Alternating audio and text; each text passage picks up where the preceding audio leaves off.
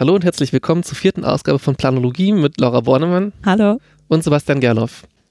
Wir nehmen heute im April 2018 auf und wollen uns heute unterhalten mit der Initiative Kerberos Berlin, welches eine Initiative ist, die sich für den Erhalt der Berliner Bahnhöfe der Nachkriegsmoderne einsetzt.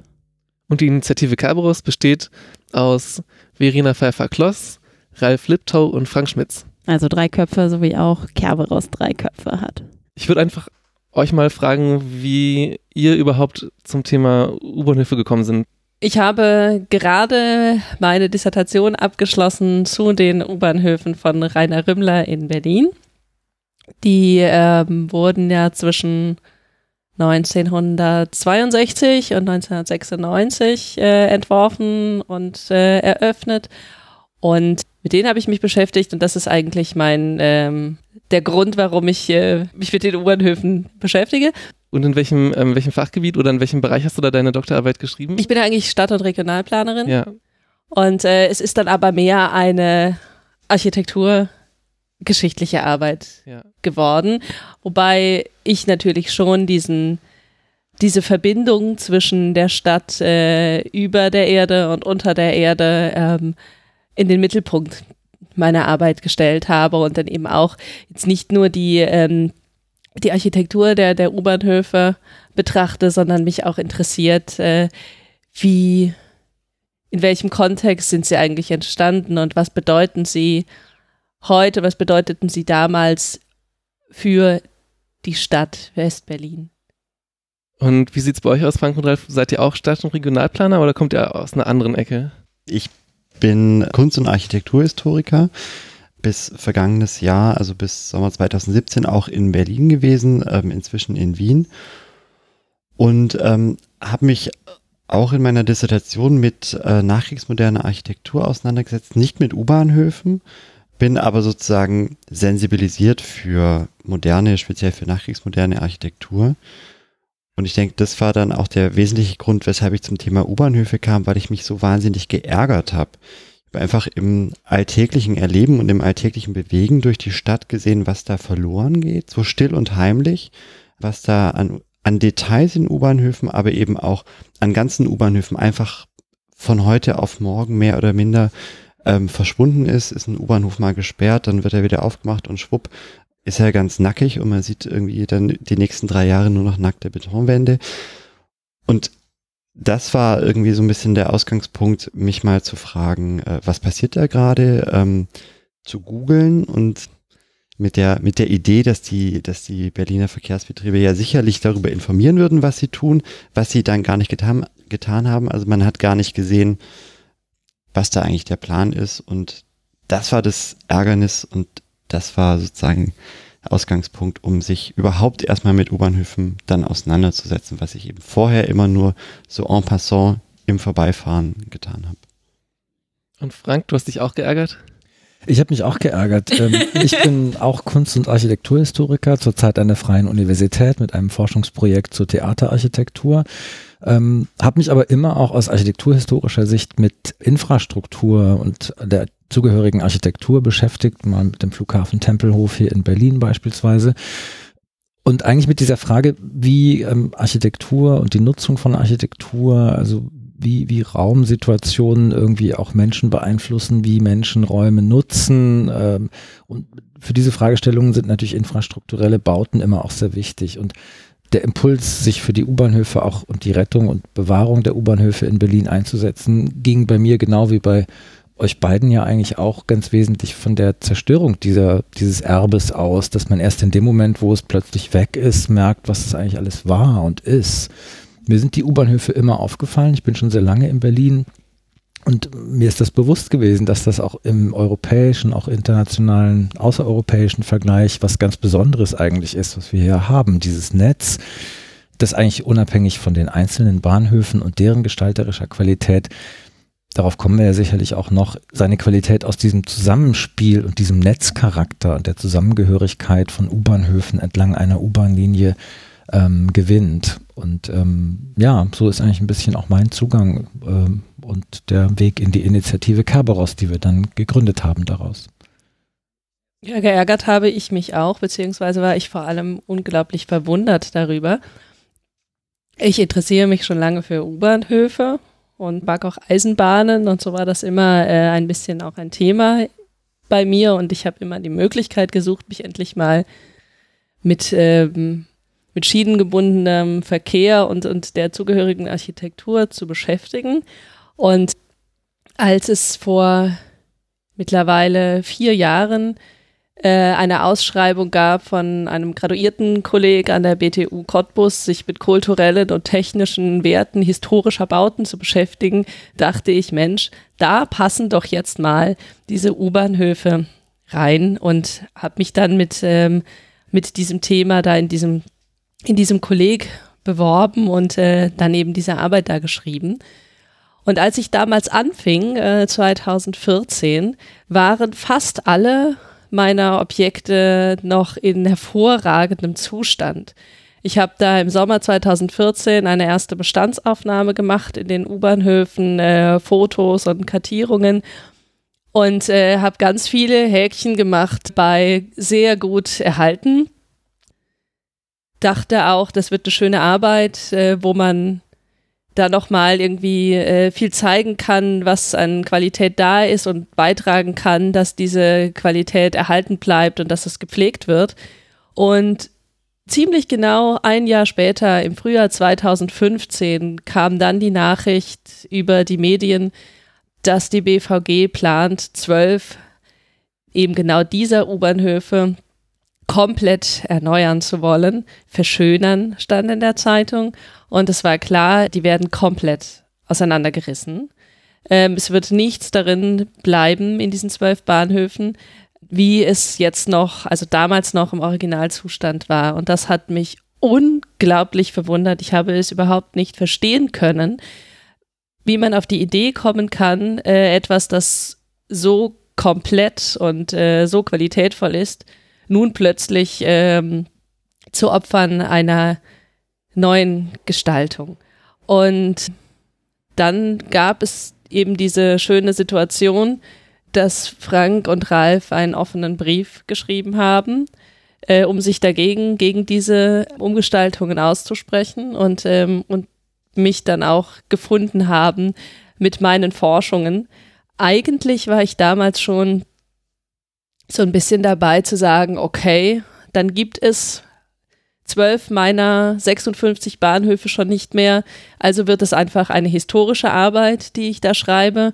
Und ich habe eigentlich auch beschlossen, dass ich jetzt nicht in die äh, Offensive gehe und eine, ähm, ein Denkmalstreit austragen werde, weil ich mich auch ein bisschen allein damit fühlte. Und das hat sich ja dann mit Frank und Ralf äh, vollkommen anders entwickelt. Frank hat ja schon die Initiative Kerberos angesprochen, die dann daraus entstanden ist, aus dieser, aus diesem offenen Brief. Und so sind wir dann irgendwie doch noch in einen Denkmalstreit gegangen. Und das Interessante, wenn ich das zufügen kann, ist, dass ab dem Moment, wo einmal der offene Brief draußen war, weil du eben gesagt hast, du hast dich mit dieser Bestürzung so alleine gefühlt, wir ganz schnell gemerkt haben, dass wir da eben nicht alleine mit sind. Wir haben ja dann ganz schnell erste ähm, auch von Journalisten Nachfragen bekommen. Äh, der offene Brief allein war schon unterzeichnet von den Architekturgeschichtsprofessorinnen von allen vier Berliner Universitäten, also sozusagen die ich sag mal, wissenschaftliche architekturhistorische Elite der Stadt hat sich komplett hinter diesen Brief gestellt, ihn mit unterzeichnet. Und dann eben auch von Seiten der Politik und von Seiten des Landesdenkmalamts kam eigentlich sehr schnell dieses, ach Mensch, ist uns eigentlich auch immer so aufgefallen und jetzt, wo ihr es sagt, das kann ja eigentlich nicht wahr sein. Und dann erst, als man sich sozusagen dahinter geklemmt hat und erstens gesehen hat, mit was für einer Lieblosigkeit Missachtung die BVG mit ihren eigenen Bauten und damit mit ihrer eigenen Identität und Geschichte umgeht. Und als man dann gesehen hat, was noch alles geplant ist, war ja die Bestürzung erstmal richtig groß, weil dann eben klar wurde, es sind nicht nur elf oder zwölf Bahnhöfe, die komplett umgestaltet werden sollen, sondern es sind mehr und vor allem, das war sozusagen dann die noch darüber hinausgehende Beobachtung, es geht nicht nur um die Bahnhöfe, die komplett umgestaltet werden, wo dann hinterher sozusagen wie ein neues Bauwerk entstanden ist, sondern es geht auch um den lieblosen Umgang mit den Bahnhöfen in Summe. Das heißt, da werden Bänke, die zum gestalterischen Kom Komplettprinzip gehören, einfach rausgerissen durch Standardbänke ersetzt. Da ähm, werden Fußböden, die farblich und materiell auf die Gestaltung abgestimmt sind, einfach rausgerissen und ersetzt, weil man sagt, dies, das ist ja eh alles nicht gestaltet, da können wir ja machen, was wir wollen.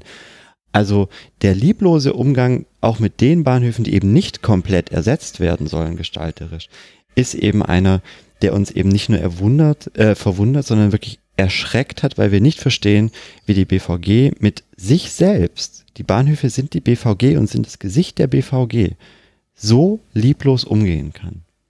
Wir haben jetzt schon darüber gesprochen, dass, dass es da Bahnhöfe gibt, die auch in irgendeiner Form ähm, besonders sind oder auch besonders vielleicht schützenswert.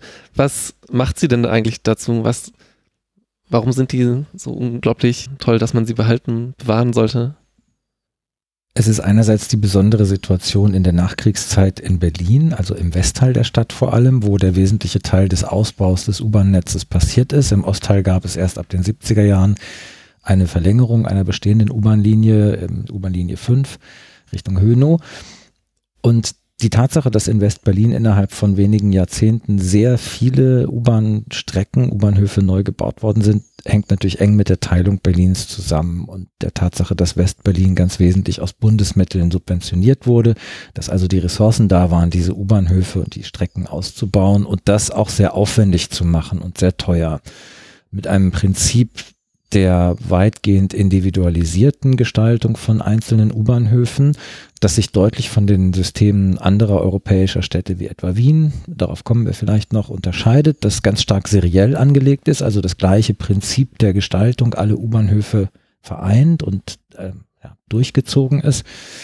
Im Unterschied dazu sind die Berliner U-Bahnhöfe der Nachkriegszeit eben ganz stark individualisiert. Das gilt beispielsweise für die im letzten Jahr unter Denkmalschutz gestellten U-Bahnhöfe in Spandau auf der U-Bahn-Linie 7 die ganz stark motivisch Bezug nehmen auf den jeweiligen Ort, auf den Namen der Station, auf die Topografie, auf geschichtliche Kontexte etc. Und zweitens ist es natürlich die gestalterische Qualität, die Rümmler äh, vor allem diesen Bahnhöfen ver verliehen hat. Das kann Verena natürlich viel besser erklären als ich. Und in diesem Zusammenspiel hat sich eigentlich ein U-Bahn-Netz ergeben, das absolut einzigartig ist und zwar wirklich weltweit. Das gibt es in Amerika nicht, das gibt es in Paris nicht, gibt es in London nicht, dass man eben ein U-Bahn-Netz aus mehr als 100 Jahren hat, das kontinuierlich gewachsen ist, wo man aus fast jedem Jahrzehnt U-Bahnhöfe noch sehen kann und wo sich entlang einzelner U-Bahn-Linien, äh, du hast es mal den Zeitstrahl genannt, Verena, ähm, tatsächlich wie so eine, eine Zeitreise machen lässt durch bestimmte Epochen der U-Bahn-Architektur und die jeweils in einzelnen Streckenabschnitten auch so eine Identität trotz der individuellen Gestaltung der einzelnen Bahnhöfe sich so entwickelt und man dadurch äh, beispielsweise auch Orientierungshilfen bekommt durch die farbliche Gestaltung, durch die motivische Gestaltung. Darin liegt ja auch eine ganz wesentliche Qualität des Berliner U-Bahn-Netzes, dass die U-Bahn-Stationen, ohne dass man den Namen lesen muss, sofort erkennbar sind, wenn man sie schon mal gesehen hat, weil man weiß, ach, es ist grün, also bin ich in der Eisenacher Straße, kann ich an der nächsten aussteigen, wenn ich zum Bayerischen Platz möchte, der ist nämlich blau. So, ähm, also es gibt ganz viele auch ja praktische Qualitäten, die dieses U-Bahn-Netz äh, hat, die man jetzt gar nicht in großen kunsthistorischen und, und äh, stilgeschichtlichen Qualitäten immer messen muss. Und das sind eben genau auch die Qualitäten, die durch diese Sanierung bedroht sind. Denn ähm, es kommt ja schnell so rüber, als seien wir so ein paar Gestrige, die sich für die Nachkriegsarchitektur interessieren und sie bewahren wollen und verhindern wollen, dass beispielsweise barrierefreier Ausbau der U-Bahnhöfe mit Fahrstühlen etc. passiert, Blindenleitsysteme. Das ist alles gar nicht unsere Absicht. Im Gegenteil, wir wollen unbedingt, dass die Bahnhöfe zeitgemäß und dem bestmöglichen Standard angepasst sind. Aber diese Lesbarkeit dieses Netzes, auch dieser Zeitstrahle, die Orientierungsmöglichkeit, auch die Zusammengehörigkeit bestimmter Streckenabschnitte, die trotz individueller Gestaltungen immer wieder als verwandt und als langsam sich entwickelnd äh, ablesbar sind. Das wird alles komplett zerstört durch die Politik, mit der die Bahnhöfe behandelt werden, nämlich totales Stückwerk, immer nur Ad-Hoc-Entscheidungen. Diese eine Sitzbank kommt jetzt weg, da kommt was anderes hin, diese eine Hintergleiswand wird abgerissen, da kommt eine grüne Kachel hin und hat mit den anderen Bahnhöfen auf diesem Abschnitt nichts zu tun. Und das ist vielleicht ganz wichtig, dass wir einfach nicht Verhinderer sein wollen von Modernisierung und auch nicht Verhinderer von guten Neugestaltungen.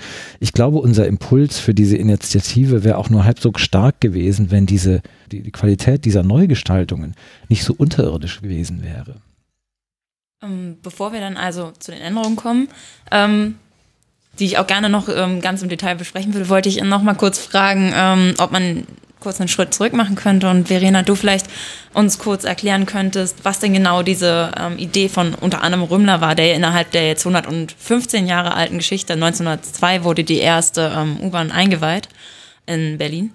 Ähm, also diese Geschichte, die die U-Bahn-Strecken durchgemacht haben, die verschiedenen Architekten, die dafür verantwortlich waren und vielleicht auch gerade das, was du untersucht hast, ähm, die Bahnhöfe Rümmlers. Nochmal, was dann auch also gerade diese Gestaltungsideen, die du auch schon angesprochen haben, die fand ich ziemlich äh, interessant. Vielleicht kannst du die einfach mal beschreiben, auch ganz kurz und bildlich. Mal. Also im Grunde, das ist eine, ähm, eine Besonderheit des Berliner U-Bahn-Netzes. Ähm, es gibt nur ganz wenige Architekten, die daran gearbeitet haben. Es sind ja 174, 175 U-Bahn-Stationen, 173. Also es sind 173 U-Bahn-Stationen in Berlin und ähm, die wurden fast zur Hälfte von Alfred Grenander entworfen, der in der Frühzeit des U-Bahn-Baus bis 1930 aktiv war und ähm, fast zur anderen Hälfte eben von Rainer Rümmler, der dann 1962 ähm, diese Aufgabe übernommen hat für die Senatsbauverwaltung, was auch eine Besonderheit ist, dass eben diese Architekten, die da gewirkt haben, nicht freie Architekten waren und es auch bis auf wenige Ausnahmen keine Wettbewerbe äh, gab für die Gestaltung der U-Bahnhöfe, sondern dass es eben von der Senatsverwaltung als ja hoheitliche ähm, Staatsaufgabe übernommen wurde, diese U-Bahnhöfe zu entwerfen. Das zeigt ja auch, äh, welche Bedeutung die Stadt diesen Bauwerken im Untergrund immer zugemessen hat. Wenn man jetzt so zurückblickt, dann hat Grenander dieses Netz sehr geprägt auf den äh, U-Bahn-Linien 1, 2 und 8 und 5. Genau. Das sind mehr als 80 U-Bahnhöfe, äh, die eher mit einer äh, zunehmend sachlichen Formensprache ausgestattet hat. Also ganz zu, ganz zu Beginn, als er um 1900 angefangen hat, U-Bahnhöfe zu ähm, entwerfen, ähm, war man ja noch in der Zeit des, des Historismus und hat ähm, U-Bahnhöfe auch so ein bisschen ähm, mit viel Stuck und Ornament ausgestattet, auch in Berlin, wobei Grenander da auch schon sehr äh, zurückhaltend war und halt immer mehr ähm, dazu übergegangen ist, da eine Neutralität in diese Räume zu bringen. Ähm, Geradere Linien, einfachere genau. Formen. Klare Formen, äh, rechtwinklige Bahnhöfe. Er hat sehr stark auf Ornament äh, verzichtet und dann eben irgendwann in, also in den 20er Jahren begonnen mit sehr besonderen Keramikfliesen die Wände auszukleiden und diese diese Farbräume geschaffen, die man noch wunderbar auf der U8 erleben kann, bis heute auch alles denkmalgeschützt und, ähm, und auch noch nicht so lange denkmalgeschützt. Das wird auch erst seit ähm, 20, 30 Jahren geschätzt, was da ähm, in den 20er Jahren entstanden ist. Und diese Linie, die gefliesten U-Bahnhöfe in speziellen Farben und zwar als äh, mehr oder minder äh, monochrome Räume. Also es war jetzt äh, gerade in den 20er Jahren und, und dann später in den 50er, 60er nicht üblich, dass die vollkommen bunt waren. Also ein Bahnhof hatte im Grunde eine Farbe, was Frank schon gesagt hat, äh, woran er erkennbar war, der Bahnhof. Das hat man fortgeführt noch in den 50er, 60er Jahren und dann, also durch die Architekten damals äh, Werner Düttmann und Bruno Grimmeck, da kann man auch schon diese, diese Wertigkeit wieder sehen, die dem beigemessen wurde, dem U-Bahn-Bau, weil äh, Düttmann und äh, war ja Senatsbaudirektor, hat in, in dieser Funktion sich um U-Bahnhöfe gekümmert. Leider auch bis auf einen gar nicht mehr erhalten.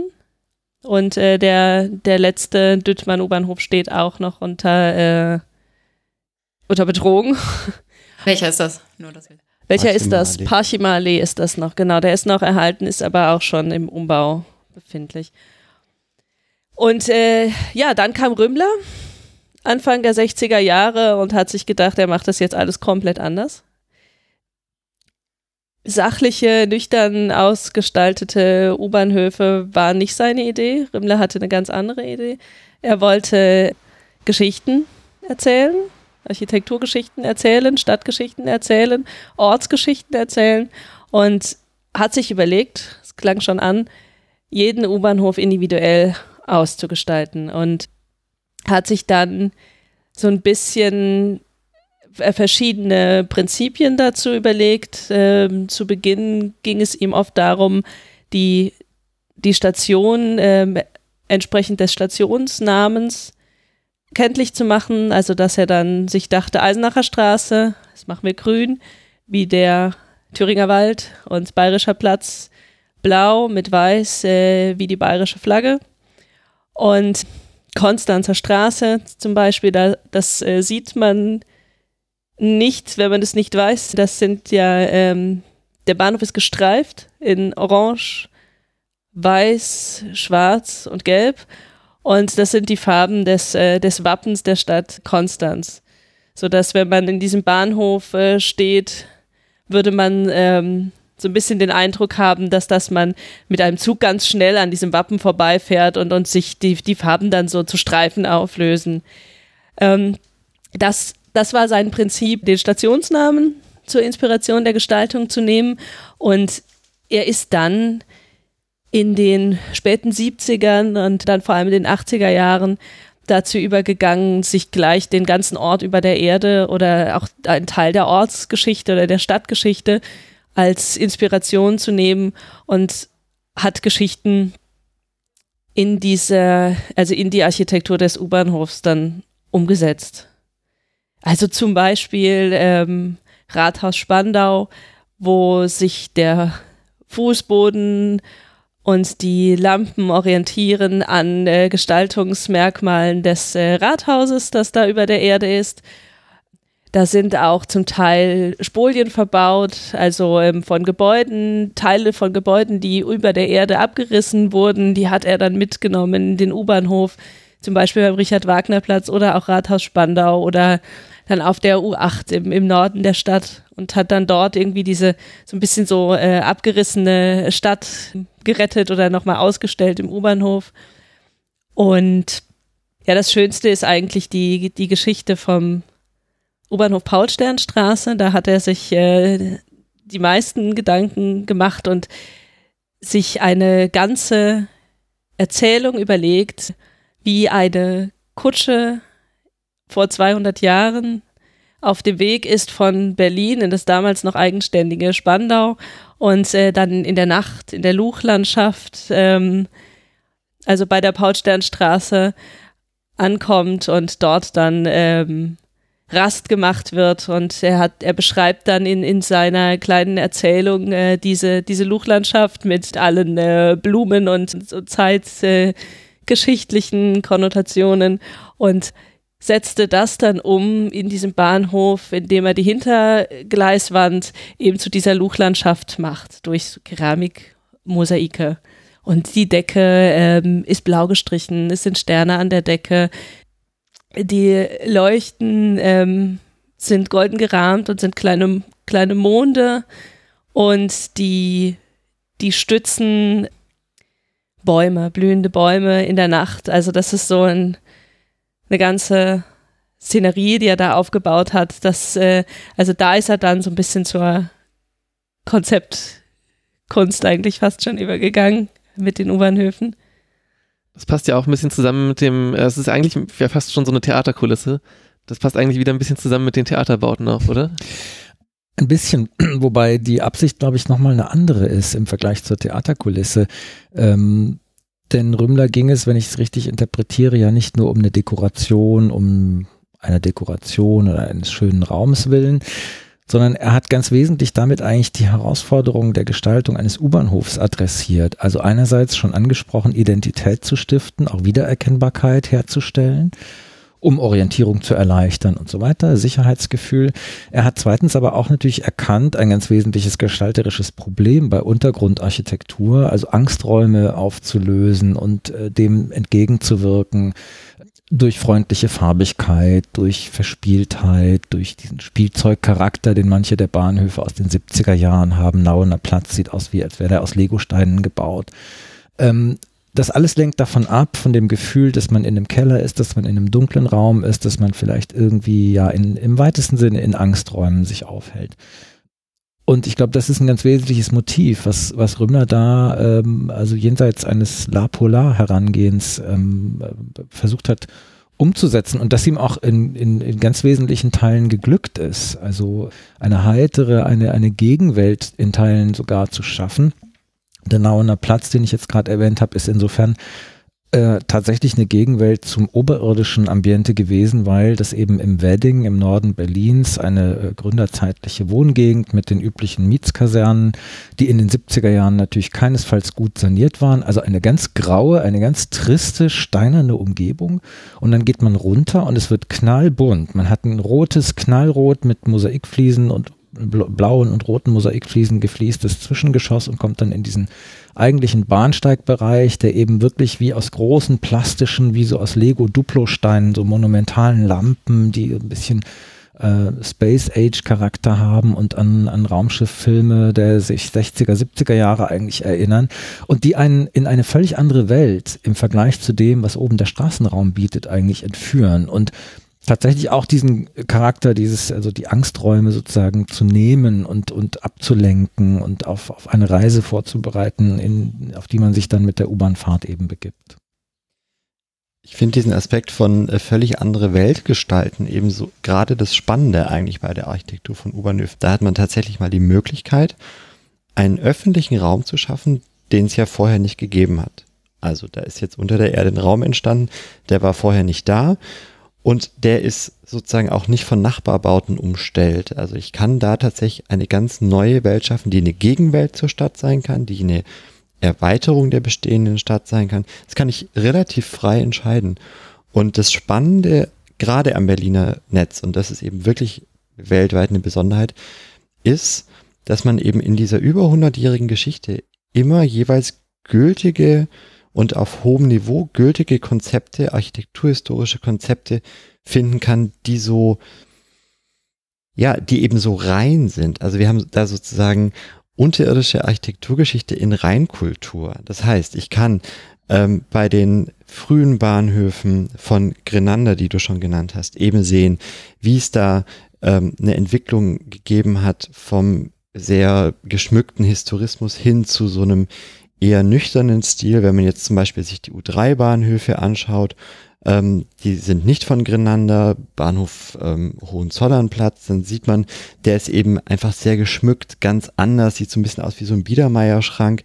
Ähm, und dann mit den Grenander Bahnhöfen sieht man auf einmal, wie sich da so eine ganz andere Ästhetik beginnt herauszukristallisieren. Dann gibt es sozusagen den großen Bruch Zweiter Weltkrieg, ähm, danach sind ganz andere Akteure am Werk. Erstmal Bruno Grimmeck, ähm, den man zum Beispiel auch ähm, kennt von, von, ähm, ähm, von der Hansa-Grundschule, vom Amerika-Haus, ähm, solche Dinge hat der entworfen.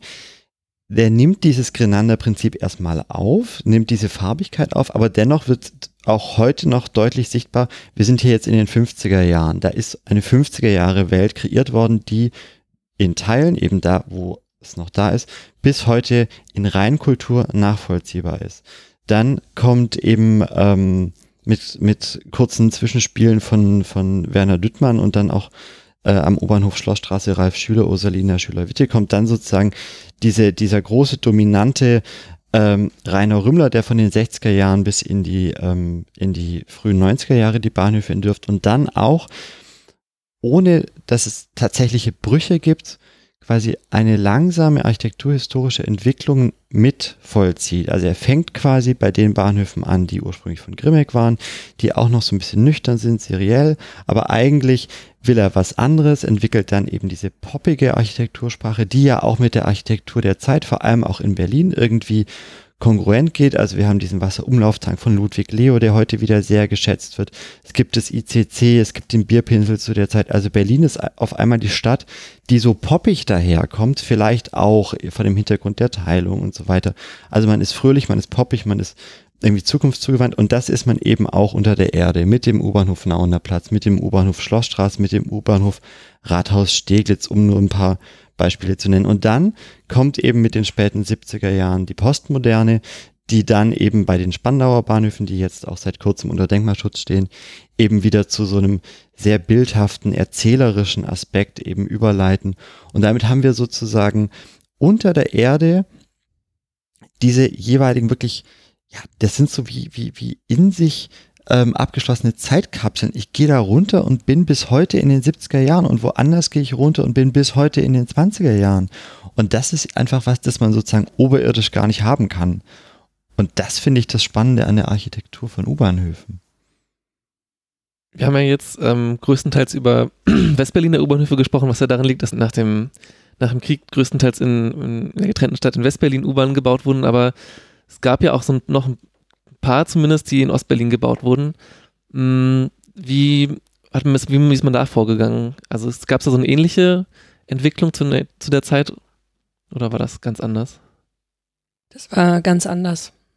Also die in Ostberlin wurden erst in den 80er Jahren U-Bahnhöfe wirklich äh, gebaut. Also es gab einen, den U-Bahnhof Tierpark, der wurde 1973 eröffnet. Das ist auch der einzige unterirdische. Und dann ähm, gab es einige Planungen, es wurde aber lange nichts verwirklicht. Und erst ganz spät, ab 1984, 85, begannen dann Arbeiten für die oberirdische Verlängerung der heutigen U5 über eben diesen U-Bahnhof äh, Tierpark äh, hinaus bis nach Hönow, wo dann ähm, die Neubaugebiete in in Hellersdorf und, äh, und Hohenschönhausen angeschlossen wurden an das Ostberliner Stadtzentrum, an den Alexanderplatz. Und ähm, man also ist überhaupt nicht vorgegangen, äh, wie es gleichzeitig Römler in Westberlin gemacht hat, sondern hat ein serielles Prinzip gewählt. Ähm, es gibt für diese zehn oder elf Stationen, die auf der U5 verwirklicht wurden, äh, gibt es ein ganz klares Baukastensystem, wo man gewisse Farben, Materialien und, ähm, und Bauelemente, also zum Beispiel immer das, äh, das gleiche Dach und äh, vergleichbar, also ähnliche Stützen. Ähm, es gab eine gewisse äh, Fliesenform, mh, Bodengestaltung, die dann angepasst an die jeweiligen ähm, lokalen Verhältnisse umgesetzt wurden es hat eine gewisse Individualität, auch vor allem äh, daher, äh, weil diese Bahnhöfe unterschiedliche Lagen haben. Also es sind mal Dammbahnhöfe, mal sind sie auf Brücken, mal sind sie ebenerdig, ähm, sodass das dann, also dass sie er noch erkennbar sind als unterschiedliche, äh, also in den als einzelne Bahnhöfe, aber es insgesamt doch ganz stark im Vordergrund steht, dieser, dieser Linien. Charakter der U5. Hm, ich glaube, ich habe irgendwo in einem Artikel gelesen, dass sogar ähm, Überlegungen waren bei diesem Bahnhof, ähm, Materialien, die halt zur Verfügung standen, einfach zu nutzen, um was gerade in den ähm, verschiedenen Fabriken produziert wurde, sowieso. Na, in jedem Fall standen diese Bahnhöfe, wie alle Bauprojekte in der DDR, unter großen Materialeng oder sind unter großen Materialengpässen und Schwierigkeiten entstanden. Also im Zuge der Recherchen äh, zu den Denkmalgutachten zu diesen Bahnhöfen stellte sich etwa heraus, dass äh, der Architekt eine bestimmte Verkleidung mit Ziegelsteinen wollte, in so und so viel Lagen Ziegelstein und es war aber nicht genug Ziegel vorhanden und da musste er sehr drum kämpfen, wenn ich mich richtig erinnere, äh, diese und jene Anzahl von Ziegelsteinen überhaupt da verbauen zu dürfen und zu können. Also und das ist eigentlich auch ein Teil des, der Bedeutung dieser Bahnhöfe, dass sie eben neben Identitätsstiftungen und so weiter und neben auch gewissen hohen gestalterischen Qualitäten eine ganz ähm, selbstverständliche Erscheinung eigentlich haben. Und wenn man vielleicht Leute fragt, die diese U-Bahnhöfe benutzen, fallen die gar nicht weiter auf, weil die einfach nur, sind größtenteils oberirdisch, das heißt einfach nur ein Bahnsteig mit, wie Verena sagt, mit Stützen und einem Dach, mehr nicht. Sie sind aber eben auch ein Zeugnis der wirtschaftlichen Verhältnisse in der DDR, allein durch die Tatsache, dass sie nicht unterirdisch sind, denn das ist natürlich viel teurer, als eine oberirdische Bahnlinie anzulegen. Sie sind aber zum Teil eben auch Ausdruck dieser im gewissen Maße Mangelwirtschaft der DDR und äh, in der Hinsicht, gerade im Vergleich mit den sehr teuren, sehr aufwendig, auch mit allen möglichen Materialien ausgestatteten Westberliner U-Bahnhöfen, die gerade in den 80er Jahren sehr aufwendig, etwa die Spandauer Linie, die wir schon erwähnt haben, äh, du hast äh, das Rathaus Spandau erwähnt, den U-Bahnhof Rathaus Spandau erwähnt, die mit emaillierten Blechen und Farbkonzepten und so weiter arbeiten. Das war in der DDR so alles nicht möglich. Dennoch, diese Bahnlinie in der DDR in, äh, im Ostteil Berlins hat einen ganz hohen ähm, historischen Wert und deshalb sind wir auch unbedingt dafür, dass sie unter Denkmalschutz kommt, denn es handelt sich erstens um die einzige Unterbahn, unter, die einzige U-Bahn-Linie, die in der DDR je gebaut wurde oder verlängert wurde. Äh, es gibt anderswo nicht. Und zweitens hat sie eben einen ganz hohen Zeugniswert für die Zeit, weil sie auch von maßgeblichen Architekten der Zeit im Ostteil Berlins, also im Chefarchitekten für Ostberlin mitentworfen worden ist. Und das macht, glaube ich, auch nochmal den besonderen Stellenwert deutlich, den man diesen Bahnhöfen in der DDR eben beigemessen hat. Und es macht eben auch nochmal die Einzigartigkeit des Gesamtberliner Netzes heute aus, denn es ist quasi nicht nur ein besonders altes Netz und konstant gewachsenes Netz, sondern es ist ganz sicher das einzige U-Bahn-Netz weltweit, das quasi ähm, heute zeitgleich entstandene Bahnhöfe aus zwei politischen Systemen vereint. Also man kann eben innerhalb des einen Netzes sehen, wie in den 80er Jahren in der DDR Bahnhöfe gebaut wurden und äh, wie in Westberlin Bahnhöfe gebaut wurden. Also sozusagen mit einem BVG-Tagesticket kann ich zwischen zwei äh, politischen Systemen hin und her fahren und das heute gestalterisch noch nachvollziehen. Ja, und umso bitterer ist eigentlich, wie äh, gering geschätzt die, diese, diese, dieser Aspekt ist. Denn wenn man vom doppelten Erbe Berlins im Kalten Krieg spricht, dann äh, kommt sofort Stalinallee versus Hansaviertel, also zwei große städteplanerische ähm, Entwicklungsgebiete der 50er Jahre, die wirklich modellhaft immer gegeneinander gestellt werden. Die westlich orientierte Moderne im Hansaviertel, im Westteil Berlins versus die an russischen, sowjetischen Vorbildern orientierte eher historisierende Herangehensweise der Stalinallee, dass aber das Ganze auch im Bereich der U-Bahn-Architektur genauso nachvollziehbar ist, zwar nicht in den 50er Jahren, aber eben auch in der späteren Zeit, ähm, wird eigentlich vollkommen vernachlässigt und dass das ein weiteres Alleinstellungsmerkmal der Berliner U-Bahn, des Berliner U-Bahn-Netzes ist, ähm, ist eigentlich gar nicht richtig bewusst.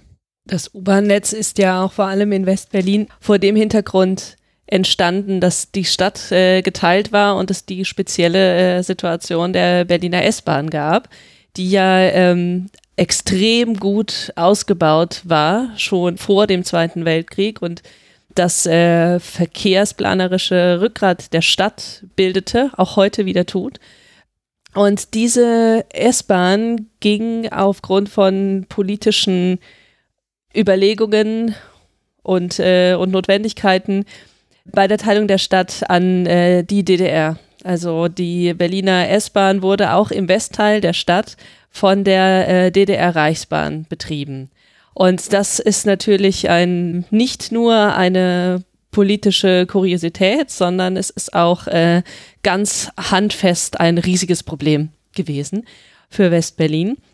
Und weil sie eben politisch genutzt wurde, die S-Bahn, und dann eben auch entsprechend ähm, bekämpft wurde. Also es gab ja äh, verschiedene Male einen äh, starken Boykott der äh, Westberliner Bürger, die die S-Bahn dann nicht äh, genutzt haben, äh, um zu zeigen, dass sie zum Beispiel mit dem Mauerbau und, und mit der Politik in, in der Osthälfte nicht zufrieden waren und weil man mit einem bezahlten Ticket für die S-Bahn, also sozusagen das Geld an den Osten geflossen genau. wäre. Und dann, ähm, es gab ja auch den Ausspruch, wer S-Bahn fährt, bezahlt den Stacheldraht. Ja, genau, genau. Das war dann so ähm, Anfang der 60er Jahre, also dann nach dem Mauerbau war, war das eben die härteste Phase und ähm, die S-Bahn hat sich dann das, das wurde immer mehr zurückgenommen. Also das äh, spielte dann so, äh, so gegenseitig, hat sich das verschärft, wurde boykottiert, dann kam nicht mehr viel Geld rein, dann wollte man auch nicht so viel Geld in die, in die Westberliner äh, S-Bahn äh, stecken. Und die wurde ja dann auch Anfang der 80er Jahre mehr oder weniger stillgelegt. Und ähm, es war, da gibt es auch ein bisschen ähm, Aufarbeitungen drüber, die ganz schön sind und wo man so, wo so klar wird, dass dieses S-Bahn-System, das dann äh, immer schlechter funktionierte und das auch immer maroder aussah und immer trauriger wirkte, dann so ein bisschen auch gesehen wurde als Sinnbild für den Verfall in der DDR und Gleichzeitig hat man sich dann eben in Westberlin gesagt, äh, wir brauchen was anderes, wir müssen ja verkehrsmäßig unabhängig sein und wir brauchen dann vor allem was Schöneres und, äh, und können damit auch nochmal zeigen, äh, welche großen Aufbauleistungen wir erbringen. Und dann haben die Westberliner eben diese gigantische U-Bahn gebaut, dass da 80 Stationen in 40 Jahren entstanden sind, die dann eben auch noch von hoher Qualität waren und vor allem einfach so bunt waren. Und ähm, meine Vorstellung ist immer, und es gibt so ein paar Bilder auch, wo man das so erahnen kann, ist dieser wahnsinnige Kontrast am ähm, U-Bahnhof Yorkstraße. Da sind heute ja noch diese Yorkbrücken die gehörten wie alle äh, Eisenbahnanlagen ja zur ähm, DDR-Reichsbahn. Da wurde damals noch ähm, um 1970 ähm, mit Dampflokomotiven gefahren. Das muss staubig und rusig äh, gewesen sein und, äh, und grau, wie ähm, ja auch schon beschrieben wurde, die die Stadt damals auch aussah, äh, unsanierte Altbauten.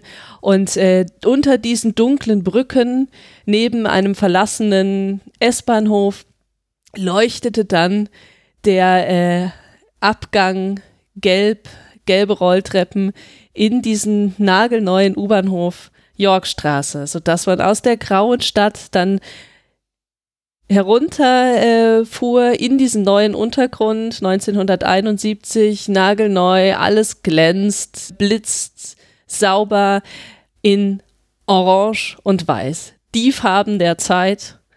Und äh, da finde ich, wird der Kontrast, der da irgendwie mitschwingt, ganz deutlich.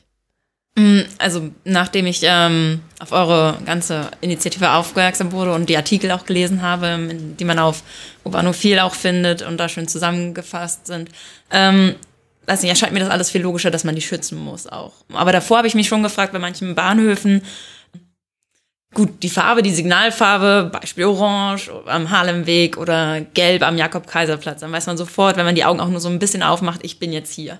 Aber gleichzeitig kann man sich da auch fragen, wenn man nicht gerade Freund dieser Platten war, die jetzt schon bei beiden Bahnhöfen abgerissen sind, dass man ähm, da auch meinen könnte, ah, so ein bisschen schicker könnte es hier unten schon aussehen, so mit diesem schwarzen, ich weiß nicht, was das für ein Material ist, das, dieses klassische graue Bodenmaterial, was auf den Bahnhöfen ähm, ausgegossen wurde. Gussasphalt. Gussasphalt.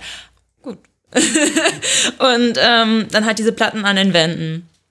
Also man kann sich da auch schon so ein bisschen darüber streiten, ob man jetzt nicht bei solchen Bahnhöfen im Gegensatz zu diesem unglaublich toll gestalteten ähm, Bahnhof Paul-Sternstraße dann nicht schon sagen könnte, naja, wenn es denn marode ist, ähm, dann kann man sich natürlich jetzt auch vielleicht was anderes überlegen. Naja, der Punkt ist ja erstmal wesentlich und damit haben wir tatsächlich ganz viel zu kämpfen sozusagen, dass man natürlich, wenn man über die U-Bahnhöfe spricht, bei Leuten, die da nicht mit dem wachen Auge draufschauen, immer erstmal dieses subjektiv empfundene Gefühl von, die sind aber doch so marode und so runtergekommen und so Angsträume ähm, erstmal hat. Natürlich, das Berliner U-Bahn-Netz hat im Moment keinen guten Ruf. Es liegt aber, davon bin ich und davon sind wir überzeugt, nicht an der Architektur von Rainer Rümmler, sondern es liegt daran, dass ähm, da über Jahre und Jahrzehnte die Bahnhöfe einfach vernachlässigt wurden, dass man nichts gemacht hat ähm, und das, was man gemacht hat, äh, den Bahnhöfen schlecht anstand. Das heißt, man hat die, ähm, die Bänke, die Handläufe, die Mülleimer, die eben alle ganz fein mit dem gestalterischen Konzept der Bahnhöfe äh, verbunden sind, entsorgt und durch lieblose Standardmaterialien ersetzt. Das heißt, das, was heute an Gestaltung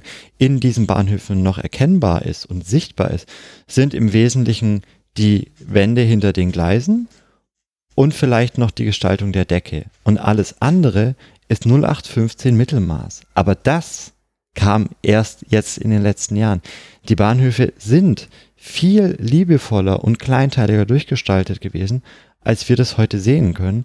Und das ist für uns natürlich, das tut uns so weh, weil wir das sozusagen schon ähm, betrauern, dass diese Bahnhöfe so gelitten haben ähm, und jetzt sehen, dass das sozusagen für uns erstmal die argumentative Ausgangsposition ist, gegen die man erstmal sozusagen antreten muss. Weil natürlich jeder sagen würde, erstmal, naja, äh, Hauptsache irgendwie neu ist in jedem Fall besser als so, wie die jetzt aussehen.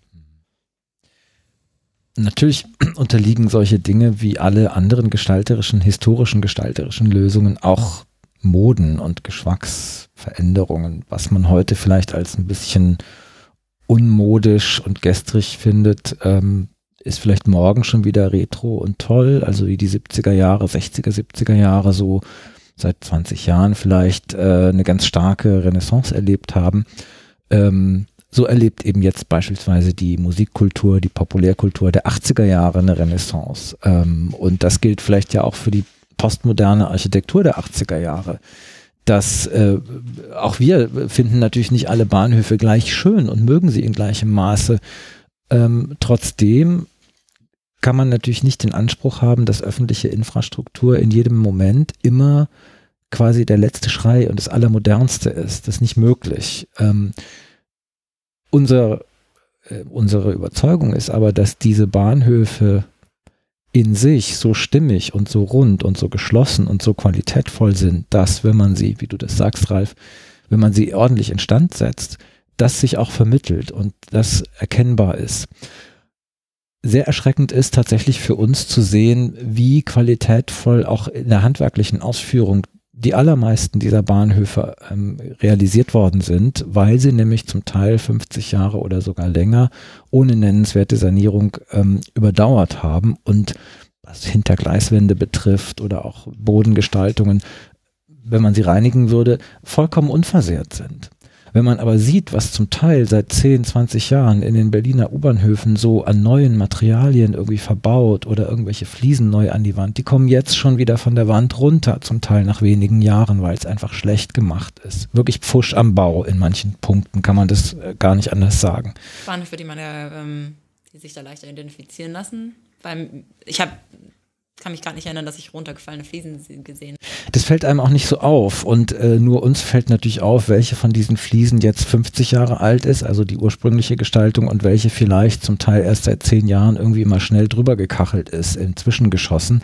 Und das sind auch oft nur äh, irgendwelche mal eine Ecke hier oder ein Zwischengeschoss dort. Also es ist jetzt gar nicht ein einziger Bahnhof, der dann komplett äh, marode erscheinen würde. Aber äh, in diesen Details merken wir eigentlich immer wieder, wie qualitätvoll, wie durchdacht das gestalterische Konzept, aber wie substanziell und wie solide das eigentlich handwerklich ausgeführt war. Aber man kann schon auch konkrete Beispiele benennen. Ähm, beispielsweise der U-Bahnhof Mehringdamm, der ja vor, weiß ich nicht, zwei, drei, vier Jahren ähm, erstmal entkernt und dann sehr träge Stück für Stück wieder neu ausgestaltet wurde. Die Zwischenebenen sind bis heute nicht in Ordnung. Ähm, aber der Bahnsteigbereich ist jetzt nach äh, einer Handvoll Jahren dann doch irgendwie ähm, offenbar fertig. Ähm, da haben sie die, diese ähm, äh, Gewölbe, Gewölbe ähm, freigelegt, ähm, was gestalterisch was ist, worüber man sich streiten kann. Wir reden jetzt hier über handwerkliche Ausführung und sozusagen kluges Bauen. Ähm, und diese, die, diese Gewölbe äh, sind eben weiß verputzt und weiß gestrichen ähm, und haben jetzt nach nur wenigen Jahren schon so viel Staub und Schmutz ähm, angesammelt und angesetzt, dass eben an den Stellen, wo man mit dem Finger drankommt, man eben schon irgendwas reinschreiben kann und so weiter. Also dieser Bahnhof, der noch nicht mal fertig saniert ist, der sozusagen noch Baustelle ist, ist eigentlich schon wieder ein Sanierungsfall. Genauso der U-Bahnhof Rudow. Ähm, offenbar hat die BVG äh, sich gefragt, wie man denn eigentlich auf die Idee kommen konnte, irgendwie Fliesen an Hintergleiswände zu kleben und was das eigentlich soll und fand sich jetzt wahnsinnig viel schlauer und hat gesagt, wir verputzen das einfach nur. und zwar dunkelblau und dann bohren wir da noch irgendwelche Löcher rein und machen da dann irgendwelche ähm, Edelstahllinien drauf und dann äh, ist es alles viel besser und vor allem viel schlauer, als es jemals war. Ähm, blöderweise haben sie bei dem Bohren der Löcher dann gemerkt, dass es wahnsinnig viel hellen Staub aufwirbelt und so weiter und so fort und dass diese äh, jetzt nur dunkelblau verputzten Hintergleiswände schon sowas von staubig und schmutzig sind, ohne dass es da Vandalismus gegeben hat und ohne dass dieses Ding überhaupt nur ein halbes Jahr alt ist. Die können eigentlich wieder komplett von vorne anfangen, weil dieser Bahnhof, der vorher 40 Jahre lang völlig in Ordnung war, substanziell, jetzt noch lange nicht fertig saniert ist, aber schon wieder kaputt. Und kaputt in dem Sinne, dass er eben verwahrlost aussieht, dass er verschmutzt aussieht und ähm, eben definitiv keine 40 Jahre halten wird, so wie es die Ursprungsgestaltung getan hat. Das sind Dinge, die jenseits aller gestalterischen, architekturhistorischen, denkmalpflegerischen und so weiter Gesichtspunkte einen einfach so wahnsinnig ärgert, weil man sich denkt, selbst wenn wir uns von der alten Gestaltung verabschieden müssen, dann wollen wir doch wenigstens was das irgendwie halbwegs die Würde dessen irgendwie erfüllt, was die Ursprungsgestaltung hatte. Was uns eben auch so ärgert und so umtreibt, ist der Mangel an Nachhaltigkeit. Wir sehen eben an diesen historischen Bahnhöfen, die sind rundum gut gemacht und haben 50 Jahre gehalten, ohne dass man wirklich substanziell was ergänzen oder sanieren oder reparieren musste. Und wie du jetzt geschildert hast, bei den neu gestalteten Bahnhöfen sind sie zum Teil noch nicht mal fertig. Da sind es schon Problemfälle. Und unabhängig von der uns natürlich besonders verärgernden schlechten gestalterischen Qualität und dem fehlenden Gesamtkonzept bei dieser Sanierung der Bahnhöfe, das wir jedenfalls nicht erkennen können, das auch noch nirgendwo behauptet wurde, ist das Problem nach unserer Einschätzung auch der Umgang mit öffentlichem Geld. Denn das zahlt der Steuerzahler und auch der Steuerzahler bezahlt, wenn schon nach wenigen Wochen wieder irgendwas neu gemacht und überarbeitet werden muss. Und auch wenn diese U-Bahnhöfe, die Römler entworfen hat, nicht billig waren, aber sie waren in der Summe eigentlich sehr ökonomisch gedacht, weil sie eben wenig nachträgliche Reparaturen und, und Eingriffe erforderlich gemacht haben. Man hat sich ja bewusst entschieden für hochwertiges Material, das auch noch weitere 40, 50 Jahre hätte halten können. Und somit hat man eigentlich die, die Lebensdauer des Materials und somit auch äh, den, den Wert ja gar nicht äh, völlig ausgeschöpft. Und das ist natürlich äh, auch tatsächlich ärgerlich, ähm, denn das hat ja damals auch der Steuerzahler gezahlt und ähm, man hätte immer noch davon profitieren können. Jetzt muss man natürlich fairerweise sagen, dass sich Dinge auch geändert haben in den letzten 40 Jahren. Das heißt, ähm, Brandschutzvorschriften haben sich verändert, die Bedürfnisse an barrierenfreien Ausbau haben sich verändert. Ähm, man hat auch herausgefunden, dass äh, dummerweise, äh, dass beispielsweise äh, sowas wie Asbest doch nicht so eine gute Idee war. Also, dass gewisse Dinge verändert werden müssen und dass beispielsweise die Sanierung eines Bahnhofs ein willkommener Anlass dafür ist zu sagen, da entsorgen wir äh, inzwischen als giftig erkannte Materialien, da ähm, müssen wir neue Brandschutzvorschriften und so weiter einhalten, ist natürlich alles klar. Das, äh, da wollen wir nicht drum rum. Äh, da würden wir auch nie dagegen argumentieren. Wir sind ja auch nicht realitätsfremd. Was uns so ärgert, ist erstens diese völlige Blockadehaltung, dieses sozusagen wie ein bockiges Kind zu sagen, nein, wir mögen diese Bahnhöfe nicht und wir suchen dann auch nicht nach Lösungen, die eben das miteinander verbinden und sagen, wie können wir denn diesen Bahnhof sagen, in seiner Würde erhalten und dann aber eben in unsere heutige Zeit bringen und eben für die nächsten 40 Jahre rüsten, das da, da begegnen wir einer völligen Verweigerungshaltung, nicht nur in der Lösungssuche, sondern überhaupt erstmal in der Beschäftigung mit den Gebäuden. In Gesprächen, in se sehr seltenen Gesprächen und auch nie direkt geführten Gesprächen mit den Verantwortlichen der BVG, hatte man doch sehr den Eindruck, dass ähm, eine wirkliche architekturhistorische, eben auch vielleicht denkmalgeleitete oder vielleicht auch nur aus privatem Interesse in, ähm, motivierte Beschäftigung mit den Bahnhöfen nie stattgefunden hat. Also die Bahnhöfe sind irgendwie, werden so aus dem Bauch heraus so entschieden, wie mag ich, mag ich nicht. Und wenn ich dann noch sagen kann, da ist jetzt auch Asbest, ist wunderbar, dann kann ich das verwenden, um damit nochmal nachträglich sozusagen ähm, zu begründen, dass das jetzt da alles raus muss. die Suche nach Lösungen, die eben Belange von Denkmalschutz, Belange von Brandschutz und so weiter zusammenführt und eben nach einer zeitgemäßen äh, Lösung ausstellt, die ist für uns absolut nicht erkennbar. Da wird nur gemauert. Mm, ich habe mir zwischendurch auch gedacht, ist nicht, ähm, passiert jetzt nicht eigentlich auch genau dasselbe, was auch in den letzten Jahren passiert ist, auch schon seit die Bahnhöfe gebaut wurden, weil ihr konntet jetzt sehr klar benennen, wer verantwortlich für die Gestaltung der ähm, verschiedenen Bahnhöfe zuständig war. Das heißt, eine Person und sein Team wahrscheinlich haben sich hingesetzt und sich Gedanken gemacht darüber und etwas hingebaut.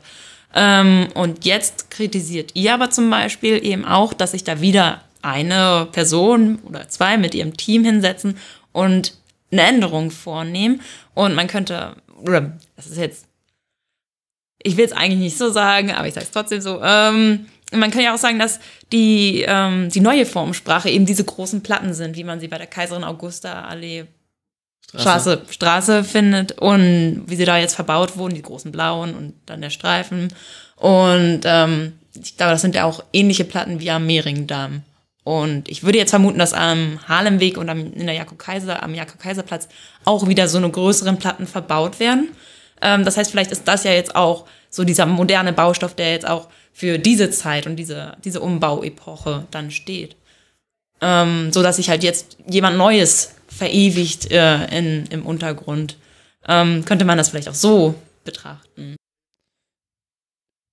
Ich würde aus heutiger Sicht auch total kritisieren, dass es möglich war, dass ein Baubeamter von den 60er bis in die 90er Jahre Bahnhöfe gebaut hat, ohne Ausschreibung da sind wir heute, heute zum Glück weiter. Jetzt hatten wir Glück, dass zumindest aus unserer Sicht, dass ein Architekt war, der das gut gemacht hat, hätte aber auch schief laufen können und dann hätten wir jetzt hier ganz schreckliche Bahnhöfe in dieser Stadt stehen, einfach weil man gesagt hat, wir schreiben das nicht aus, das machen wir hier selber im Haus und es ist dann der eine, der macht das halt.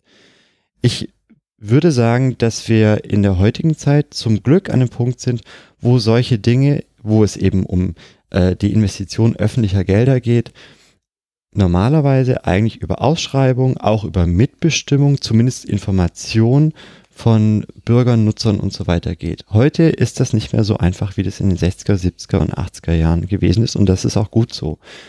Ähm, deswegen würde ich schon dafür plädieren, dass auch die BVG als Anstalt öffentlichen Rechts auf dieser Ebene mit der Zeit geht, diese Arbeiten und diese Gestaltungen ausschreibt, die Bürger über Arbeiten informiert, also sowohl über die ähm, Abbrucharbeiten als auch über den Bauverlauf und die Baudauer. Warum sehen die Bahnhöfe nach drei Jahren immer noch entkernt aus?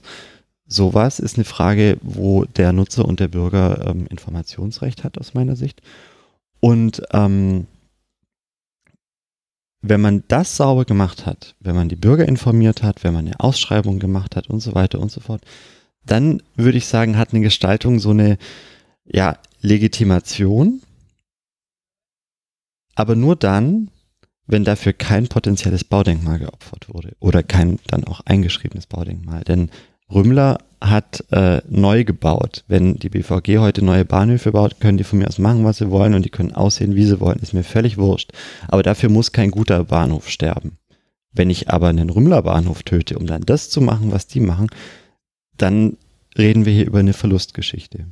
Aber mir ist nicht völlig egal, wie die neuen Bahnhöfe gestaltet sind. Sicherlich ist es gerade der Geschmack der Zeit ähm, oder der Geschmack ähm, oder der Teilgeschmack der Zeit, was, was da verbaut wird. Aber man kann schon auch ganz klar ähm, äh, sehen, dass diese Gestaltung keine so große Qualität hat, wie man eben früher an die Bahnhöfe herangegangen ist. Also diese, äh, diese großen Fliesenplatten, die da verbaut werden, das, das ist ähm, relativ günstiges Material und ähm, es ist auch in, äh, in jedem Bahnhof eine ähnliche Gestaltung, wo nicht erkennbar ist, warum ist es jetzt eigentlich äh, genau hier so? Warum äh, nimmt man diese Muschelkalk-ähnlichen Großplatten jetzt plötzlich für, für alle möglichen Bahnhöfe im ganzen Netz? Das ist, ähm, irgendwie wird der, der Geschmack also tatsächlich eher so der, der Geschmack einzelner Personen sehr stark äh, in diesen Bahnhöfen wiedergespiegelt und ähm, nicht unbedingt ein individuelles und, und durchdachtes Konzept. Das kann man schon sagen. Wie man diese Bahnhöfe jetzt in 20 oder 30 Jahren, wenn es um Denkmalbewertungen gehen sollte, einschätzt, können wir heute nicht sagen. Und vielleicht stellt man dann eben auch fest, die sind wirklich ganz exemplarisch eben genau für das äh, Vorgehen und für den ähm, Untergrundarchitekturstil dieser Jahre. Vielleicht ist es so, vielleicht auch nicht. Das Problem im Unterschied zu vielen Bahnhöfen der Nachkriegszeit bei den ganz neu gestalteten scheint mir auch, dass sie modisch sind und so ein bisschen dem entsprechen, was man gerade so macht. Da gebe ich dir recht. Sie wirken nach meiner Einschätzung aber auch unheimlich zeitgeistig. Und ich habe den Verdacht, dass schon in drei Jahren man sagt, da ist die Gestaltung von 2017. Das hatte man damals so. Denn vieles, was im Mehringdamm beispielsweise jetzt verbaut wird, ist das, was man heute im Baumarkt so hat, wenn man sich sein Badezimmer neu kacheln möchte. Und es sieht dann eben auch aus wie ein Badezimmer von 2017. Der zweite Punkt, und viele der älteren Bahnhöfe haben das nicht. Äh, sie sind zwar zum Teil erkennbar, das ist Pop-Art-Architektur und es ist eindeutig für die 70er Jahre lokalisierbar, aber vor allem auch die älteren Bahnhöfe haben auch im Ostteil auf der U-Bahn-Linie 5 haben äh, ja eine Zeitlosigkeit, eine Selbstverständlichkeit, die sind so schlicht, einfach gekachelt. Da ist es zum Teil, glaube ich, nicht so leicht, die zu datieren und die wirken auch jetzt nicht äh, schon morgen irgendwie unmodern oder gestrig oder irgendwie großväterlich oder so. Der zweite Punkt, und das glaube ich, kann man auch objektivieren, ist der, dass die Neugestaltungen zum Teil die eigenen Ansprüche, die die BVG an sich stellt und die auch von der Politik an die BVG-Bauabteilung gestellt werden, nicht erfüllen. Und zwar in der Hinsicht, dass zum Beispiel ähm, U-Bahnhof Mehringdamm irgendeine schick, schicke Typolo Typografie an die Wand gebracht wird, also der Stationsname in irgendeiner silberglänzenden Schrift geschrieben wird, die beispielsweise für Leute mit Sehbehinderungen überhaupt nicht erkennbar ist. Während äh, die Bahnhofsnamen der Nachkriegszeit immer oder meistens jedenfalls sehr, sehr klar lesbar, schwarze Typografie auf hellem Grund, große Buchstaben, die nicht reflektieren oder irgendwie so. Also das ist, ist in der Hinsicht auf eine Art barrierefreier als vieles, was die heute da hinsetzen. Und das entsetzt mich nochmal zusätzlich über die mangelnde gestalterische Qualität hinaus, dass eben die Ansprüche, die man heute legitimerweise in den öffentlichen Raum hat, dass er sicher ist, dass er barrierefrei ist, dass er möglichst vielen Leuten zugänglich und möglichst für viele Leute auch äh, Orientierungsmöglichkeiten bietet, dass das eben nicht gewährleistet ist. Also es ist auch eine andere Zuständigkeit. Es äh, waren ja früher immer Architekten und äh, der U-Bahnhof war eine Architektenaufgabe. Und heute ist es, äh, ist die Gestaltung der U-Bahnhöfe etwas, was relativ pragmatisch im ähm, Bauingenieurwesen der BVG mitläuft. Und das sieht man eben schon auch. Eine Beobachtung in, in, in, in unserer Argumentation könnte sozusagen als Widerspruch ähm, wahrgenommen werden. Und das ist mir nochmal wichtig klarzustellen, obwohl es, glaube ich, kein einfacher Punkt ist. Es gibt einen Unterschied zwischen ähm, zeitgemäßem Bauen oder ähm, für seine Zeit sprechendem Bauen und zeitgeistigem Bauen. Unser Argument ist zu sagen, ähm, die Bahnhöfe, die wir schützen wollen, sind Zeugen ihrer Zeit und damit einerseits zeitlos im Design, aber eben trotzdem erkennbar aus dieser Zeit stammen. Und dann gibt es ähm, dieses zeitgeistige Bauen, das wir eben jetzt sehen und das, das wir eben kritisieren.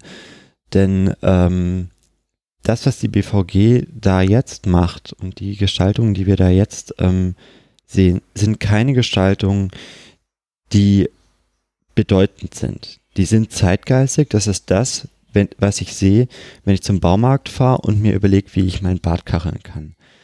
Das hat keinen architektonischen Anspruch und es hat keine architektonische Qualität, die dann in einer positiven Art und Weise Zeugnischarakter unserer heutigen Zeit ähm, etablieren kann ich glaube, das ist eine Grauzone und das ist irgendwie schwer zu fassen, aber es gibt diesen Unterschied. Eine Eisdiele aus den 90er Jahren ist zeitgeistig und wird nicht in der Regel nicht unter Denkmalschutz gestellt, obwohl sie natürlich für die 90er Jahre spricht. Und die Bahnhöfe, die jetzt da entstehen, sehen eben aus wie Badezimmer oder Eisdielen aus den 2000er Jahren. Und die sind zeitgeistig und keine qualitätvollen Zeugen ihrer Zeit. Aber mein, also Meinungen ändern sich ja über ähm, die Objekte ja schon. Das heißt, es könnte schon sein, dass was jetzt zeitgeistig ist, dass es in Zukunft anders diskutiert wird. Das hatte Verena, glaube ich, auch schon gesagt. Ja, aber ich glaube, also man hätte, mh, hm, man hätte auch in den 70er Jahren sagen können, ähm, ach, wir fahren mal zum Baumarkt und kaufen mal Kacheln in den modischen ähm, Farben unserer Zeit. Die kleben wir dann einfach an die Wand und dann haben wir eine tolle Gestaltung. Das hat man nicht gemacht. Man ist gestalterisch weit darüber hinausgegangen, hat über Deckenformen nachgedacht, hat Bänke entworfen, hat ein ganz fein abgestimmtes Farbkonzept ähm, entwickelt, das nicht nur davon abhängig war, was beim Obi gerade irgendwie in der Palette besonders äh, angepriesen war. Ähm, man hat Architektur konzipiert und entworfen. Und ich glaube, das, die Frage, was Baukunst ist und was sozusagen einfach so ein bisschen dekorativ, was man halt gerade so hat, ähm, Architektur ist, die Bewertung davon ist nicht zeitabhängig. Wir können heute schon auch für unsere heutige Architektur schon erkennen, was ist heute gute Architektur mit einem hohen Anspruch und was ist es nicht. Also da brauchen wir gar, gar nicht unbedingt einen großen historischen Abstand, um auch jetzt schon für unsere jetzige Architektur ähm, Qualitätsunterschiede festzumachen, die eben den Grad an Gestaltung, den Grad an Innovation ähm, und eben den Grad an ja, baukünstlerischem Anspruch irgendwie angeht. Das heißt aber, das, was eigentlich im Moment am meisten fehlt, ist auch irgendwie die Erzählung um diese Veränderung der Bäume, äh, der, dieser Räume herum. Dass es eben kein Gesamtkonzept ist, sondern dass nur pragmatisch neue Kacheln in einer bestimmten Farbe genau. angefangen und werden. Und kein, wir greifen das von hier und da auf oder haben uns das und das gedacht. Scheinbar hattet ihr auch ein Gespräch mit der Gegenseite, ähm, also ähm, Mitarbeitern der BVG äh, und habe versucht zu verstehen, was, warum, warum sie so handeln. Also ein künstlerischer Ansatz, ein äh, künstlerisches oder architektonisches Konzept ist oftmals nicht erkennbar. Und ähm, wenn, wie im Bahnhof Kaiserin Augusta Straße, wo man sich ja bezieht auf ähm, Kaiserin Augusta, äh, dann halt sehr mit sehr einfachen Mitteln umgesetzt, sodass es eben auch äh, die Kunst handwerklich dann keine großen Ansprüche äh, verfolgt. Gutes Beispiel ist eben der Vergleich von Kaiserin Augusta Straße und ähm, dem U-Bahnhof Bayerischer Platz. Es sind beides U-Bahnhöfe, die quasi ihren Stationsnamen zum Anlass für eine Gestaltung nehmen. Der große Unterschied ist aber der, und der, das markiert vielleicht tatsächlich den Unterschied zwischen äh, zeitgemäß kreativ und ähm, zeitgeistig. Der große Unterschied ist der, dass Römler sich überlegt hat, was mache ich gestalterisch und architektonisch mit diesem Thema bayerischer Platz. Und er hat eben ein ganz ausgeklügeltes Farbkonzept von Blau, Weiß und Rot entwickelt, das er eben als ähm, raumprägend in diesen U-Bahnhof ähm, reingebracht hat. Die Hintergleiswände sind eben blau. Äh, es gab oben diesen Eingangspavillon, der inzwischen auch abgerissen ist. Der war weiß, der hatte oben nochmal eine blaue Haube. Also dieses äh, Thema der Landesfarben von Bayern wurde da sehr auf einem hohen gestalterischen äh, Niveau und sehr eigenständig umgesetzt. Wenn die BVG heute sich einen Bahnhofsnamen zum ähm, Thema nimmt, dann bedeutet es, dass sie mehrere Bilder von Kaiserin Augusta äh, an die Wand klebt und das war's. Und da sehe ich keine gestalterische Qualität und vor allem keine gestalterische Eigenständigkeit. Das wirkt für mich hilflos. Genau, das ist der Unterschied zwischen der äh, Vorhandensein eines künstlerischen äh, Anspruchs oder nicht. Also ich finde auch ein schönes Beispiel, dass das äh, illustriert. Ähm, es wird heute sehr gerne gemacht in äh, U-Bahnhöfen, nicht nur in Berlin, überall, dass man ähm, historische oder aktuelle Fotos der jeweiligen oberirdischen Umgebung im U-Bahnhof anbringt. Ähm, zum Beispiel Südstern. Und so etwas hätte erstens äh, Rümmler nie gemacht. Das wäre ihm äh, viel zu wenig eigenständiges künstlerisches Zutun gewesen. Er hat sich seine äh, die Umgebung dann nochmal angeeignet, hat sie durchdacht und seine Interpretation davon an die Wand gebracht. Ähm, er hat das ja dann meistens selber gezeichnet.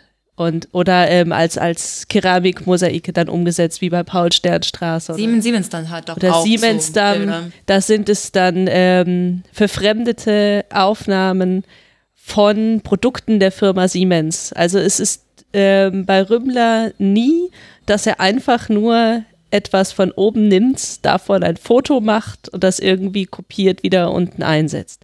Das ist das eine. Und das andere ist dann auch wieder diese Umsetzung, also die Fotos zum Beispiel im U-Bahnhof äh, Südstern sind keine guten Fotografien. Mehringdamm wurde das auch gemacht. Da wurde das, genau, Mehringdamm wurde das auch gemacht. Das sind wirklich äh, alles ähm, Amateurfotografien und ähm, die, die keinen Anspruch äh, haben und auch tatsächlich einfach nicht äh, schön anzusehen sind. Wenn man in einem U-Bahnhof steht und sieht zwar historische Fotos äh, der, der Umgebung und ärgert sich die ganze Zeit über irgendwelche Personen, die irgendwie noch ihren Arm ins Bild strecken oder stürzende Linien bei Häusern, dann ist das einfach auch eine schlechte Umsetzung der Idee, der eigentlich ja ähm, also einer Idee, die ja eigentlich äh, in Ordnung ist, so ein bisschen Anreiz zu schaffen, sich mit etwas zu beschäftigen. Es ist schön, dass ähm, Rümmler da so nachgewirkt hat, weil das war ja seine Idee, dass äh, die Menschen im U-Bahnhof äh, stehen und einen Anreiz haben, sich mit, ähm, mit der Umgebung zu beschäftigen. Und äh, das, das ist ja etwas, was, äh, was man auch gesehen hat äh, bei der BVG und das auch so, so weiter äh, fortsetzt oder fortzusetzen versucht. Leider eben mit ja weniger Erfolg, weniger Anspruch. Ich wollte nochmal auf ein anderes Thema hinaus. Es klang ja auch schon immer mal so zwischendurch an, dass es da eigentlich zwei verschiedene Herangehensweisen gibt, wie man so U-Bahn-Systeme gestaltet. Also das eine, was Rümmler auch gemacht hat, jede Station hat einen einzigartigen Charakter. Und was es dann aber auch in Berlin gibt, dass man wie bei der U5 so eine Art, dass die Linie eher alle Bahnhöfe einen ähnlichen Charakter haben, dass man so eher die Linie erkennt. Hm, Was gibt es dann in anderen Städten für Beispiele oder weil Berlin scheint ja irgendwie so beides zu haben, aber gibt es da auch Städte, die eine Sache konsequent durchgezogen haben? Das Wiener U-Bahn-Netz ähm, stammt eben mit ganz, ganz, ganz wenigen Ausnahmen ähm, aus den 70er Jahren, beziehungsweise aus der Zeit seit den 1970er Jahren. Und man hat sich damals ein Konzept ähm, ausgedacht, bei dem man eben gesagt hat, die U-Bahnhöfe sind von der Gestaltung her alle gleich. Ähm, es gibt lediglich die Unterscheidung zwischen den Linien. Das heißt, wir haben immer an den Wänden weiße Bahnhöfe und die Linien haben einzelne Farben. Das sind dann auch die Farben, die die Linien auf dem U-Bahn-Plan haben. Und das zieht sich dann eben bei der Gestaltung durch. Also dann sind die Handläufe und die Schilder und so weiter immer in dieser Farbe der Linie. Aber innerhalb der Linie gibt es dann überhaupt gar keine Unterscheidung. Das heißt, wenn ich in Wien U-Bahn fahre, muss ich wirklich immer aus dem Fenster gucken und lesen, was an der Station steht, weil ich sozusagen den Bahnhof nicht ansehe, wo ich bin das ist ähm, eine ganz andere Herangehensweise, von der eben Rümmler in Berlin zeitgleich gesagt hat, genau das will er nicht. Also er hat explizit Bezug darauf genommen und gesagt, ich mache hier was ganz anderes. Die U-Bahn in Wien ist quasi als ein zusammenhängendes Ding unter der Stadt und gestalterisch ohne jeglichen Bezug zur Stadt hergestellt. Da interessiert nicht, wo in der Stadt ich mich gerade befinde. Es gibt da keine gestalterischen Querverbindungen zwischen oben und unten. Und genau das wollte Rümmler eben im Unterschied dazu machen und wirklich Orte in der Stadt und für die Stadt und für den jeweiligen Ort in der Stadt schaffen. Das ist aber sozusagen nur eine mögliche Herangehensweise. Man muss vielleicht dann trotzdem sagen, jetzt entsteht aus dem, wie du das schilderst, sehr schnell der Eindruck, ja, Rümmler hat auch so Ad-Hoc-Entscheidungen, jeden Bahnhof so wie ihn gerade war und irgendwie jeden Bahnhof völlig anders gestaltet.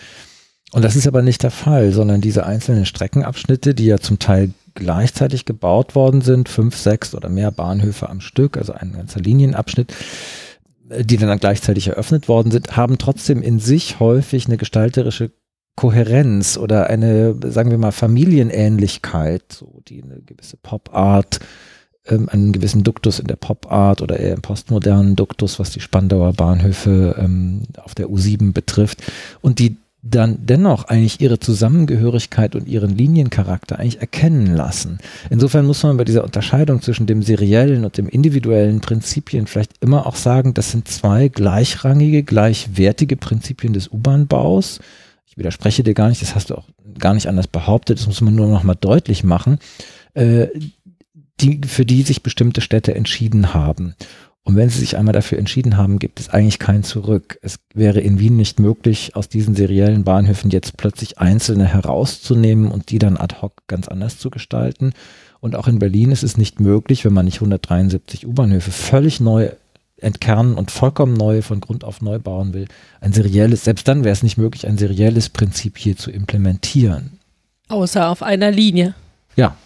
Also was ja die die U8, die historische Linie oder die U6 haben ja schon auf, ähm, auf langer Strecke oder in, in einem Zusammenhang eröffneten Abschnitt äh, ein serielles Prinzip. Mhm.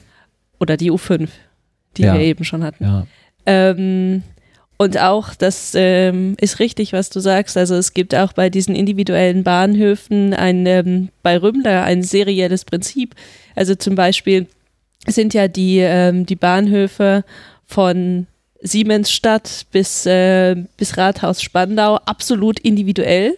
Jeder ist vollkommen anders gestaltet, aber sie erzählen eine gemeinsame Geschichte. Sie ähm, erzählen die, die Geschichte ähm, oder ein Teil der Geschichte Spandaus. Und ähm, damit ist es eigentlich auch eine Serie, eine inhaltliche Serie, die er da umgesetzt hat. Ähm, dieses individuelle Prinzip gibt es in vielen Städten.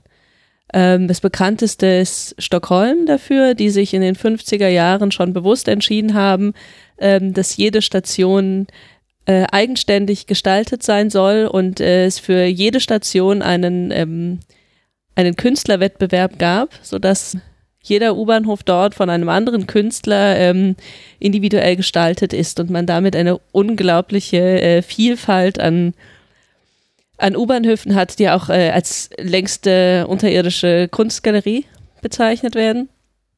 Und was ich sehr schön finde, ähm, ist das U-Bahn-Netz von Nürnberg. Das möchte ich gerne mal sagen, weil das eigentlich kaum jemand kennt.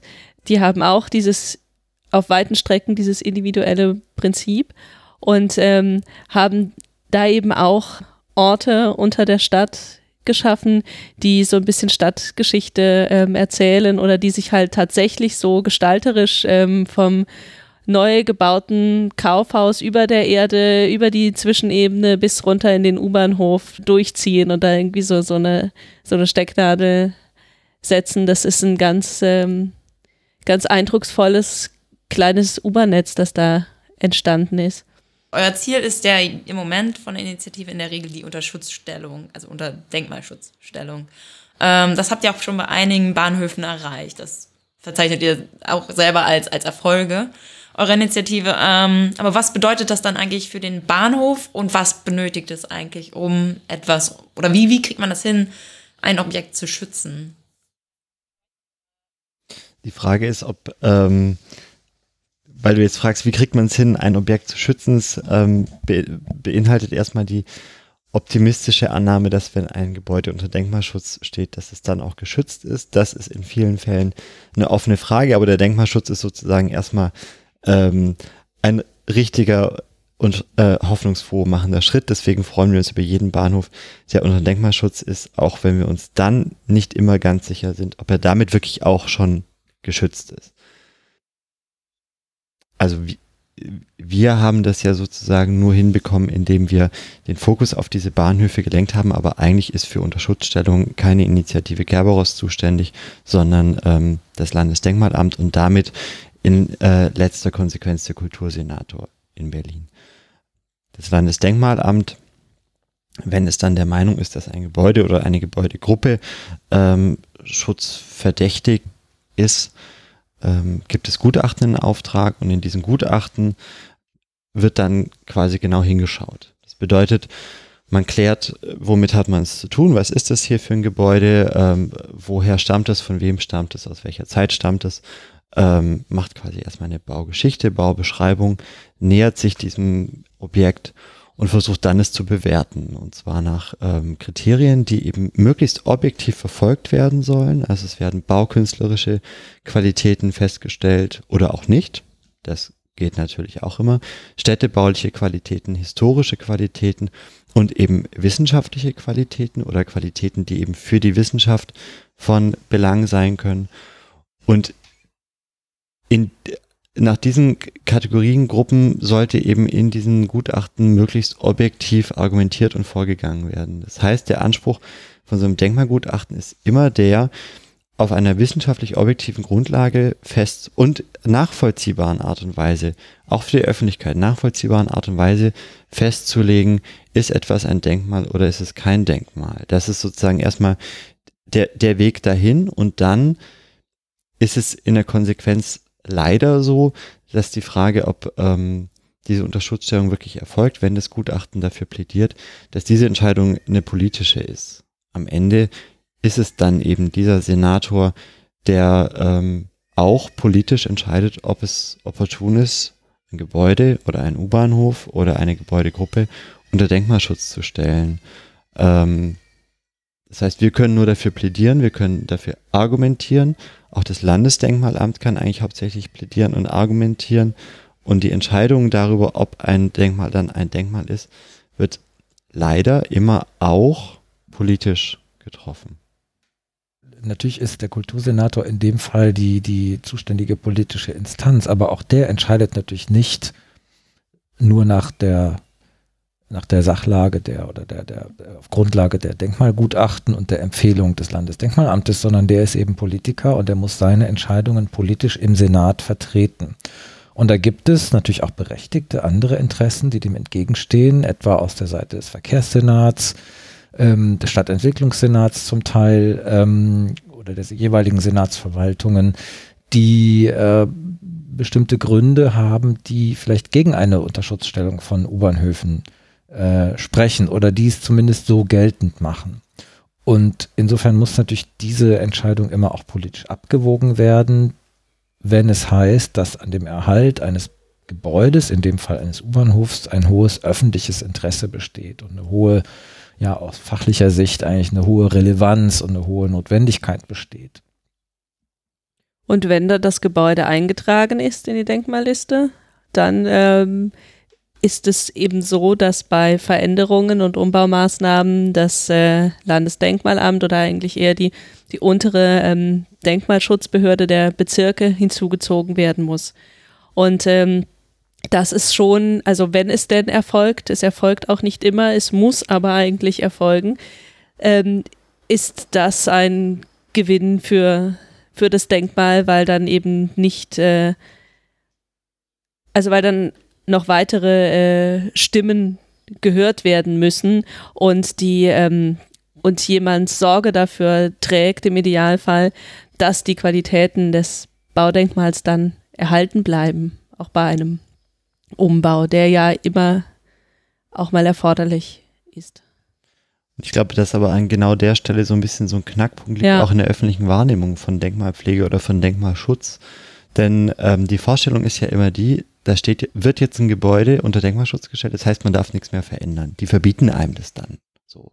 Ähm, als die ersten Bahnhöfe unter Denkmalschutz gestellt äh, worden sind, war von Journalisten die erste Nachfrage, äh, ja, aber was machen wir denn, wenn wir jetzt da gar keine Aufzüge mehr einbauen dürfen? Das ist natürlich Blödsinn.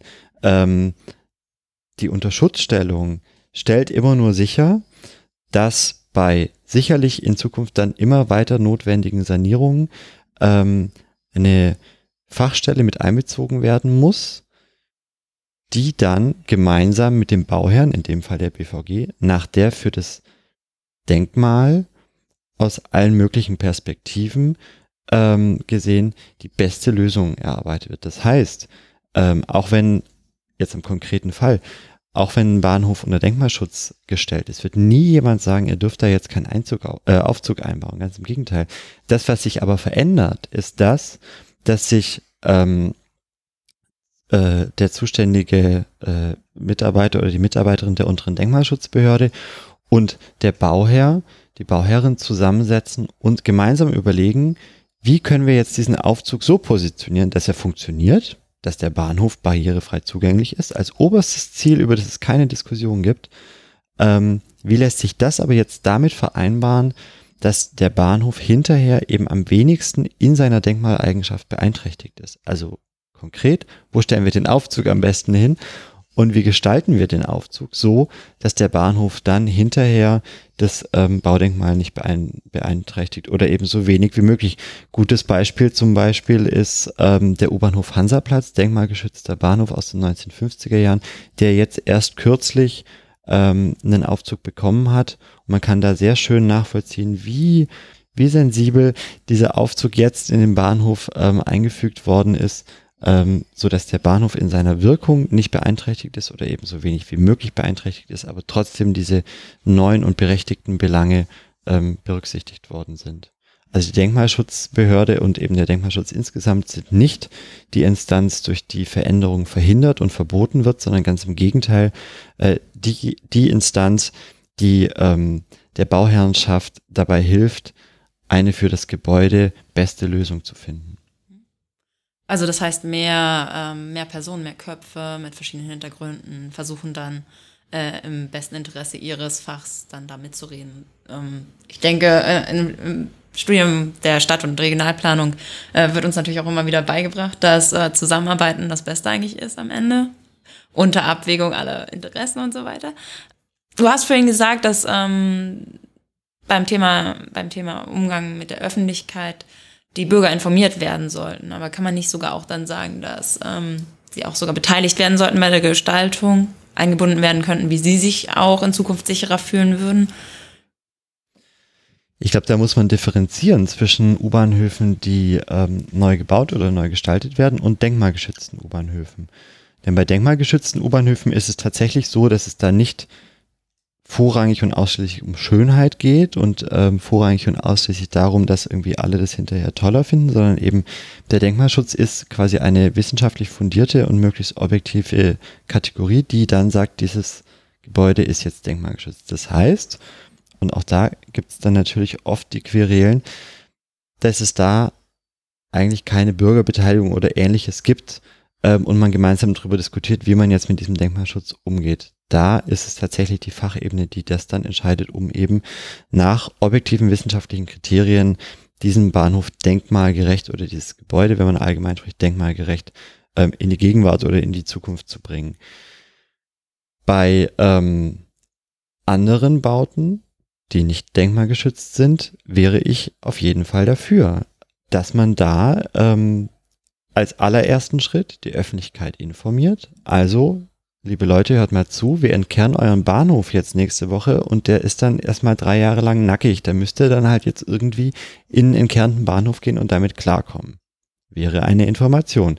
Dass ich nicht, wenn ich jetzt seit inzwischen über einem Jahr in den entkernten Bahnhof Yorkstraße gehe, ähm, mich immer frage, okay, sieht es jetzt noch zwei Jahre so aus? Sieht es jetzt noch fünf Jahre so aus? Sie, haben die das bei der BVG eigentlich mitgekriegt, dass da die Wände fehlen? Äh, tut sich da irgendwas? Haben die den vergessen? All das kann ich als, als ähm, U-Bahn-Fahrer im Moment nicht sehen. Der Bahnhof strahlt aus, okay, hier hat man sich zurückgezogen, hier passiert gar nichts mehr. Also eine Information über die Art und Weise der Sanierung des Umbaus und auch über einen Zeitplan, finde ich, schuldet die BVG nicht nur ihren Fahrgästen, sondern den Bürgern, die U-Bahnhöfe als öffentlichen Raum nutzen. Die Frage, inwiefern ähm, diese Bürger oder dann auch die äh, Fahrgäste in die Frage der Neugestaltung oder Umgestaltung einbezogen werden, ähm, ist in Bezug auf U-Bahnhöfe genauso schwierig und differenziert zu beantworten wie in Bezug auf alle anderen Neubauprojekte in der Stadt auch und ähm, Gestaltung von öffentlichem Raum. Natürlich sind Nutzerstimmen und Nutzerinnenstimmen da einzubeziehen, aber sie dürfen natürlich auch nicht dazu führen, dass ähm, dann jeder sich seinen Bahnhof, dass jeder den Anspruch verfolgt, sich seinen Bahnhof äh, bei sich zu Hause so einrichten zu können, äh, wie er oder sie sich das privat wünscht haben wir noch irgendwas ähm, noch nicht gefragt. Das, wir können auch mal sagen, warum überhaupt Kerberos heißt. Ja, das können wir gerne machen. Das war, glaube ich, deine Idee. Gemeinsame, ja. Ja, stimmt. Äh, ja, wir heißen Kerberos aus zwei Gründen. Also äh, Kerberos ist ja der, äh, der Wächter der Unterwelt. Und das sind wir ja auch ein bisschen, also die, die Wächter der, äh, des Berliner Untergrundes äh, zumindest. Und ähm, das war aber nicht tatsächlich unsere Idee, sondern die Idee kommt von Rümmler. Der hat nämlich 1974 in den äh, U-Bahnhof Rathaus Steglitz eine ähm, übergroße Kerberos-Figur ins Zwischengeschoss gestellt. Äh, die hat äh, Waldemar Schimek entworfen.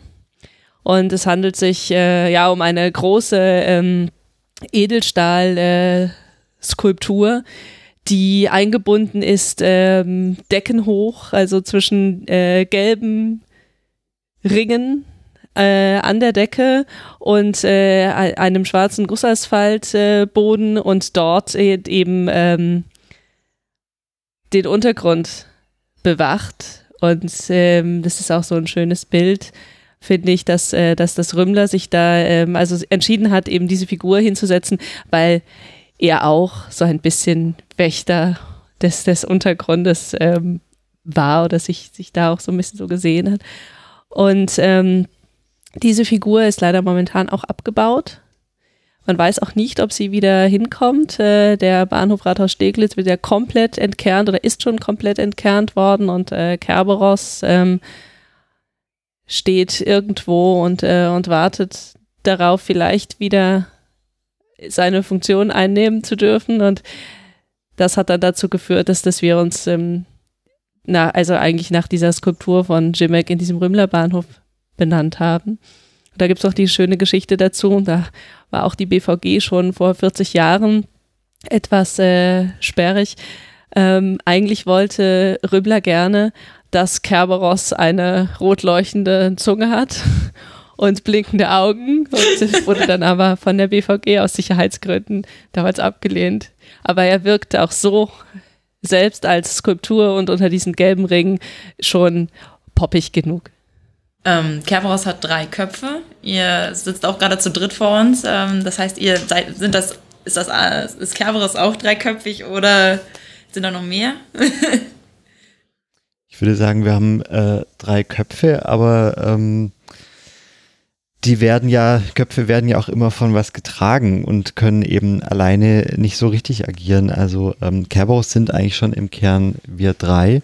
Aber ich habe es ja vorhin schon angedeutet, wir ähm, fühlen uns schon an vielen Stellen ähm, unterstützt, ähm, eben teilweise durch Medien, durch Politik, durch das Landesdenkmalamt, durch andere ähm, Fachleute, mit denen wir sowohl quasi beruflich als auch privat ähm, uns darüber austauschen. Und ähm, insofern ja, Kerberos hat äh, drei Köpfe, aber ich auch wenn es ein bisschen pathetisch klingt, würde ich sagen, wir sind äh, zu dritt nicht allein. Das stimmt.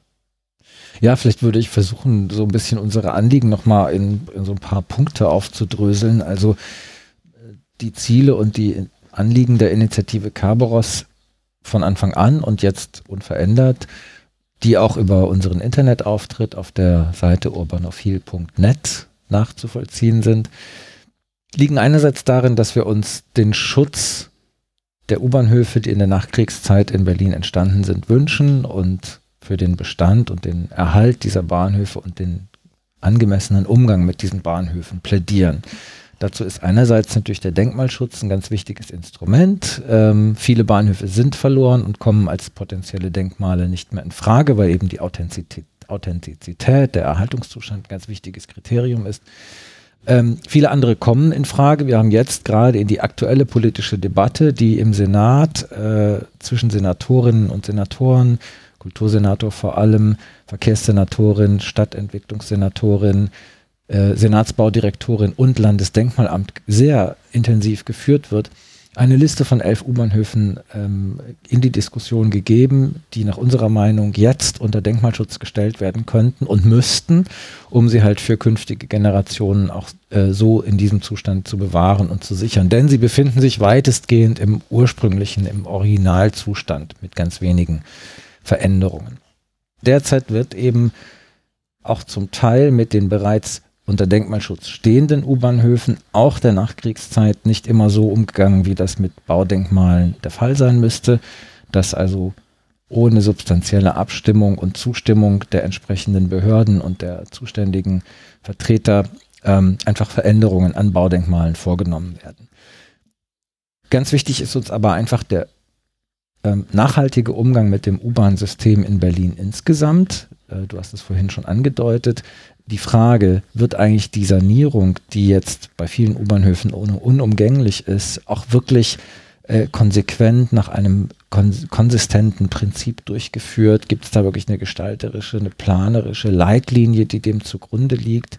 Passiert das in angemessener, nachhaltiger Weise, was auch die Verwendung der Steuergelder betrifft. Derzeit macht das Berliner U-Bahn-Netz ja einen verheerenden Eindruck. Wer immer durch die Berliner U-Bahn fährt, sieht nur Baustellen, sieht nur herausgerissene Wandelemente, offenliegende äh, Zwischengeschosse, Stützen, Decken, die herausgenommen worden sind, wo zum Teil jahrelang nichts passiert aber trotzdem Baustellensicherungen äh, äh sich befinden. Das heißt, da entstehen ganz hohe Kosten für die Allgemeinheit ohne dass da wirklich was passiert und dass da wirklich eine Neugestaltung auch passiert.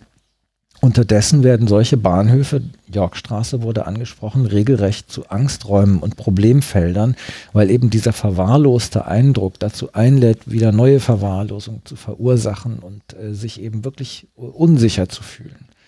Und das ist eben ein weiteres Anliegen, also der nachhaltige Umgang mit den Ressourcen, nicht nur mit dem historischen Baubestand, sondern auch mit dem Geld, das die BVG als Anstalt öffentlichen Rechtes äh, sozusagen verwendet. Und kann man euch vielleicht als Initiative unterstützen, wenn man sich jetzt den Podcast angehört hat und denkt man, ja, mein, das, das ist genau mein Bahnhof, ich will auch was machen, weil ich das nicht gut finde, wie das läuft.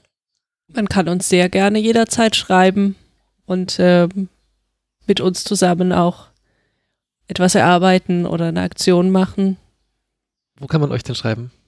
Man findet uns auf der äh, Internetseite urbanophil.net und dort sind dann auch unsere E-Mail-Adressen.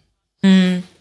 Ihr habt jetzt im Laufe der Zeit, wo ihr euch engagiert habt, ganz viel Wissen ähm, zusammengetragen und äh, du hast ja auch deine Dissertation darüber geschrieben.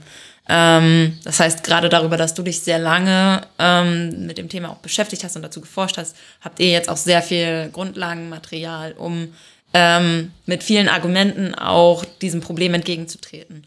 Ähm, für, für potenzielle ähm, Studierende, die gerade im Abschlussarbeiten Thema suchen sind, habt ihr da noch weiteren Themen, also noch weiteren Forschungsbedarf, den man da irgendwie auch verfolgen sollte, um da mehr Argumente zu haben? Oder habt ihr noch Fragen, die offen sind, die euch selber auch über den Weg gelaufen sind, an denen ihr vielleicht auch selber dran seid? Was ich interessant finde, ich habe mich ja auch mit, ähm, mit U-Bahn-Systemen der, der Nachkriegsjahrzehnte in anderen Städten so ansatzweise beschäftigt und ähm, es ist mir dabei aufgefallen, dass es dort auch wenig Aufarbeitung gibt. Und ich fände es äh, sehr schön und interessant, äh, wenn es bald irgendwie so eine kleine Bibliothek nachkriegsmoderner ähm, U-Bahn-Netze geben würde, so dass man dann auch das machen kann, was, ähm, was ich in meiner Arbeit und was wir auch noch nicht so intensiv jetzt machen konnten, dass man nämlich mal ähm, diese Netze untereinander auch substanziell vergleichen kann. Und dass man, dass sich da irgendwie ein, äh, ein gutes und detailliertes Bild nachkriegsmoderner U-Bahn-Architektur ergibt da wäre noch ganz, ganz viel zu tun.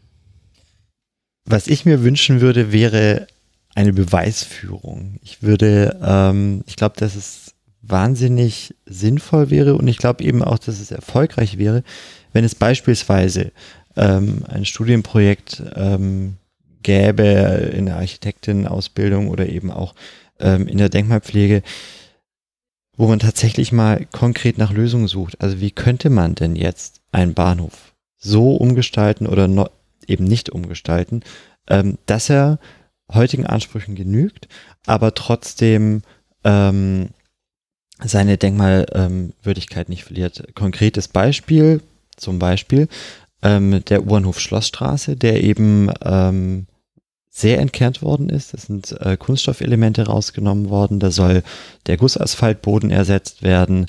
Ähm, der Beton wird, also der Sichtbeton wird teilweise saniert, weil da eben Schadstoffe gefunden wurden. Also da gibt's eine Menge wirklich auch nicht wegzudieren, zu diskutierender Probleme. Trotzdem ist es ein Baudenkmal und ähm, ich persönlich finde, eben tatsächlich auch ein sehr ähm, würdiges Baudenkmal, wo man tatsächlich Energie reinstecken sollte, um das ähm, wiederherzustellen. Aber eben diese Probleme, die konkret da sind, also Brandgefährlichkeit, Schadstoffe und so weiter und so fort, die müssen behoben werden und ähm, da tatsächlich mal substanziell ähm, zu sehen, wie könnte man es denn machen? Also was für Ersatzmaterialien kommen denn in Frage? Ähm, wie geht man damit um, dass man in irgendeine Sichtbeton-Konstruktion ähm, eingreifen muss? Äh, wie, äh, ja, wie, wie, wie verartet man die hinterher wieder so, dass das Denkmal immer noch ein Denkmal sein kann? Ähm, das wären tatsächlich, äh, glaube ich, Punkte, wo ähm, man noch ganz viel neben aller theoretischen und historischen Forschung auch dann wirklich in der praktischen Forschung äh, den Bahnhöfen Gutes tun kann. Ich sehe aber auch diesen Widerspruch ähm, zwischen theoretischer und praktischer Forschung, wie du es nennst, gar nicht so eklatant, sondern ich sehe das eigentlich als äh, ein sowohl als auch. Also ich könnte mir vorstellen, dass es in vielerlei Hinsicht aus vielerlei Disziplinen Anknüpfungspunkte für äh, die Forschung zu U-Bahn-Architektur oder überhaupt zu infrastruktureller Architektur der Nachkriegszeit gibt. Ähm, das kann einerseits eine eher soziologische Herangehensweise sein, das kann eine eher raumwahrnehmende Herangehensweise sein, das kann eine Kunst, kunsthistorische, kulturhistorische, ähm, sozialgeschichtliche, politikgeschichtliche Herangehensweise, Ingenieurstechnikgeschichtliche Herangehensweise natürlich sein.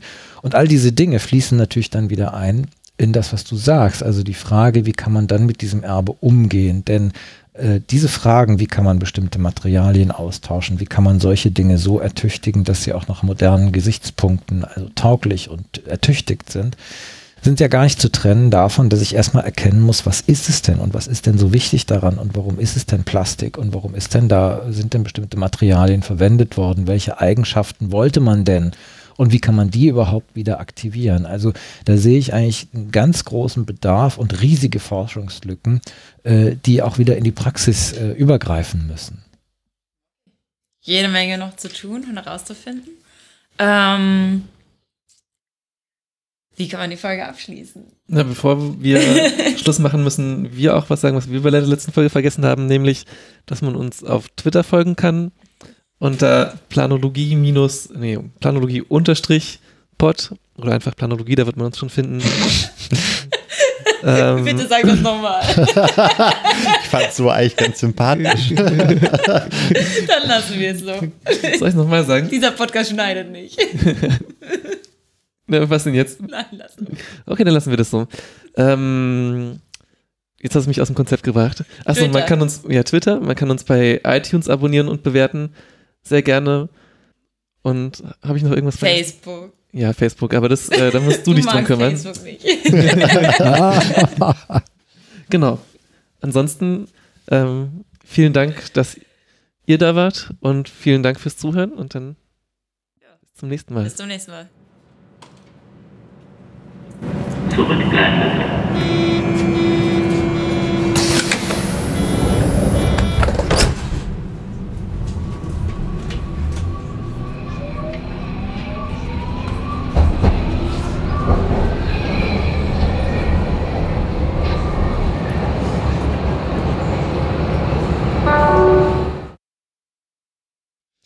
Eine Fahrt mit der U7 in drei Bahnhöfen. 1969. In einem der vielen Stadtendzipfel Westberlins, dort, wo die Hochhaussiedlung der Gropiusstadt endet und die Bebauung ausläuft in einen unregelmäßigen Teppich aus Einfamilienhäuschen in Richtung der Stadtgrenze, die damals noch recht frisch als Mauer kenntlich war, steigen wir ein in die gerade eröffnete U-Bahn-Linie 7.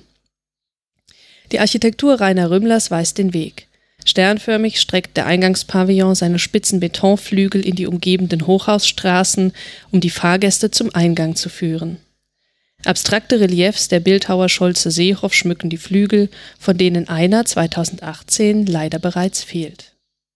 U-Bahnhof Zwickauer Damm steht in klaren großen Buchstaben über einem Portal aus Glastüren. Sonnenlicht fällt in die ebenerdige Schalterhalle. Die Decke ist mit hellem Kiefernholz verkleidet, die Schritte hallen auf dem Straßenpflaster. Charlottenburger Platten, traditionell für Berlin. Die Wände des verwinkelten Raums sind aus rotem Backstein hochgezogen.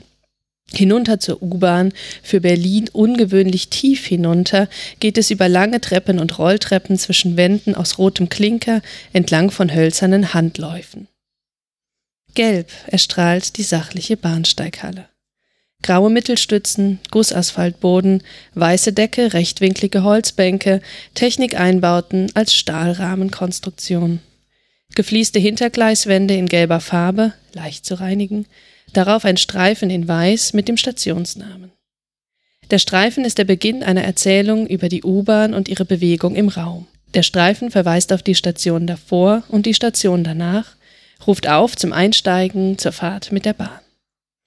Eine Fahrt, die uns von der klaren, modernen Formensprache der 60er Jahre aus einer technik-euphorischen, vom Schwung des Wiederaufbaus geprägten, aber auch von der Teilung der Stadt überschatteten Zeit in eine leise, plaudernde Postmoderne bringen wird. 1978. Zehn Jahre später fährt die U-Bahn ein in einen sogartigen Raum aus knalliger Farbe, ebenfalls entworfen von Stadtarchitekt Rümmler. Gelb, Orange, Schwarz und Weiß sind die schmalen langen Streifen, die die Hintergleiswand im U-Bahnhof Konstanzer Straße zum Leuchten bringen. Streifen aus Minimosaik-Keramik wie tausende Farbpixel. Die Luft im U-Bahnhof scheint vor lauter Farbe zu flirren. Der Effekt wird unterstützt durch den tiefschwarzen Gussasphaltboden und die schmalen Stützen aus silbrigem mattem Aluminium, fugenlos und weich. Hier darf natürlich die runde Ecke nicht fehlen. Große Schwünge im damals avantgardistisch wichtigen Orange leiten den Weg im Bahnhof, runde Lampen, rundgerahmte, geram, rundgerahmte Schilder, runde Kanten an den Kiosken, Hartplastik. Die Dynamik der Streifen zieht den Blick des Betrachters weiter. Er folgt einer imaginären U-Bahn in den Tunnel hinein, raus aus der Pop-Art hinein in eine neue Zeit. 1984. Es ist Nacht im U-Bahnhof. Stille. Keine Streifen mehr, stattdessen Mosaikbilder. Der Zug kommt zum Stehen, der Betrachter zur Ruhe. Eine hellblaue Decke mit runden weißen Monden und kleinen weißen Sternchen, Stützen mit bunten Baumkronen, ein goldener Schweif verdeckt die Technik wie eine Sternschnuppe. Blumen, Dahlien, als Schmuck an der Wand hinter den Gleisen, große Sterne, Wiesengras, ein Schmetterling, der als Keramikpixelwesen schon an das Techno-Zeitalter denken lässt. Die ehemals über der Erde gewesene Luchlandschaft wird hier angedeutet. Rümmler setzt seinen Traum von der Geschichte und Gegenwart Westberlins in den 80er Jahren hier im U-Bahnhof Paulsternstraße und den weiteren Spandauer Bahnhöfen in U-Bahn-Architektur um. U-Bahn-Architektur, die seit 2017 denkmalgeschützt ist und von einer Zeit erzählt, in der die halbe Stadt West-Berlin, genauso wie der Rest Europas, technischen Fortschritt, Geschwindigkeit und Berechenbarkeit als Leitthema hinter sich gelassen hat und sich dem historischen, lokalen und gewachsenen widmet. Architekt Rümmler erklärte es damals, 1984, in seinen Worten so. Wir zählen das Jahr 1784. Preußen wird noch von Friedrich II. regiert. Schiller bringt Kabale und Liebe heraus. Leo Klenze, der süddeutsche Schinkel, wird geboren. Wilhelm Friedemann Bach stirbt. Die Dahlien kommen aus Mexiko nach Spanien und Spandau bei Berlin zählt mit Stadt und Vorstädten 4484 Zivilisten und 2206 Mitglieder der Garnison. Da nähert sich mit eiliger Fahrt eine Kutsche dem Wirtshaus zum Güldenen Stern, das an der Straße von Berlin nach Spandau und an einer der letzten Krümmungen liegt, die die Spree vor ihrer Einmündung in die Havel macht. Der Wirt des kleinen Rasthofes, so berichtet die Pharma, trägt den Familiennamen Paul. Er wird das Ausspannen und das Wechseln der Pferde überwachen, während die Reisenden eine kurze Verschnaufpause in der reizvollen Luchlandschaft an den Ukleiwiesen einlegen und im Inneren des Wirtshauses die dienstbaren Geister Vorbereitungen treffen, um den Gästen zu zeigen, was an Speisen und Getränken das Haus zu bieten hat. Unweit dieser Stelle wird 200 Jahre später, nämlich am 1.10.1984, das vorläufig letzte Teilstück der Berliner U-Bahn-Linie 7 eröffnet werden. Die U-Bahn-Linie 7 ist die längste Berliner U-Bahn-Linie. Sie verbindet die sieben Stadtteile Rudow, Neukölln, Kreuzberg, Schöneberg, Wilmersdorf, Charlottenburg und Spandau und reicht damit vom äußersten Südosten der Stadt in den äußersten Westen. Ihr erstes Teilstück entstand bereits in den 20er Jahren, doch der größte und architektonisch prägende Teil wurde zwischen 1960 und 1984 entworfen und errichtet, hauptsächlich durch den Stadtarchitekten Rainer Rümmler, aber auch von Senatsbaudirektor Werner Düttmann. Die U7 ist eine Westberliner U-Bahn-Linie, die das Rückgrat des ÖPNV in der westlichen Hälfte der geteilten Stadt bildete. Die Linie ist ein technisches, historisches und architektonisches Denkmal, das Denkmalschutz allerdings leider nicht in Gänze genießen kann, da viele der U-Bahnhöfe seit 2005 durch Sanierungsmaßnahmen bereits entstellt wurden.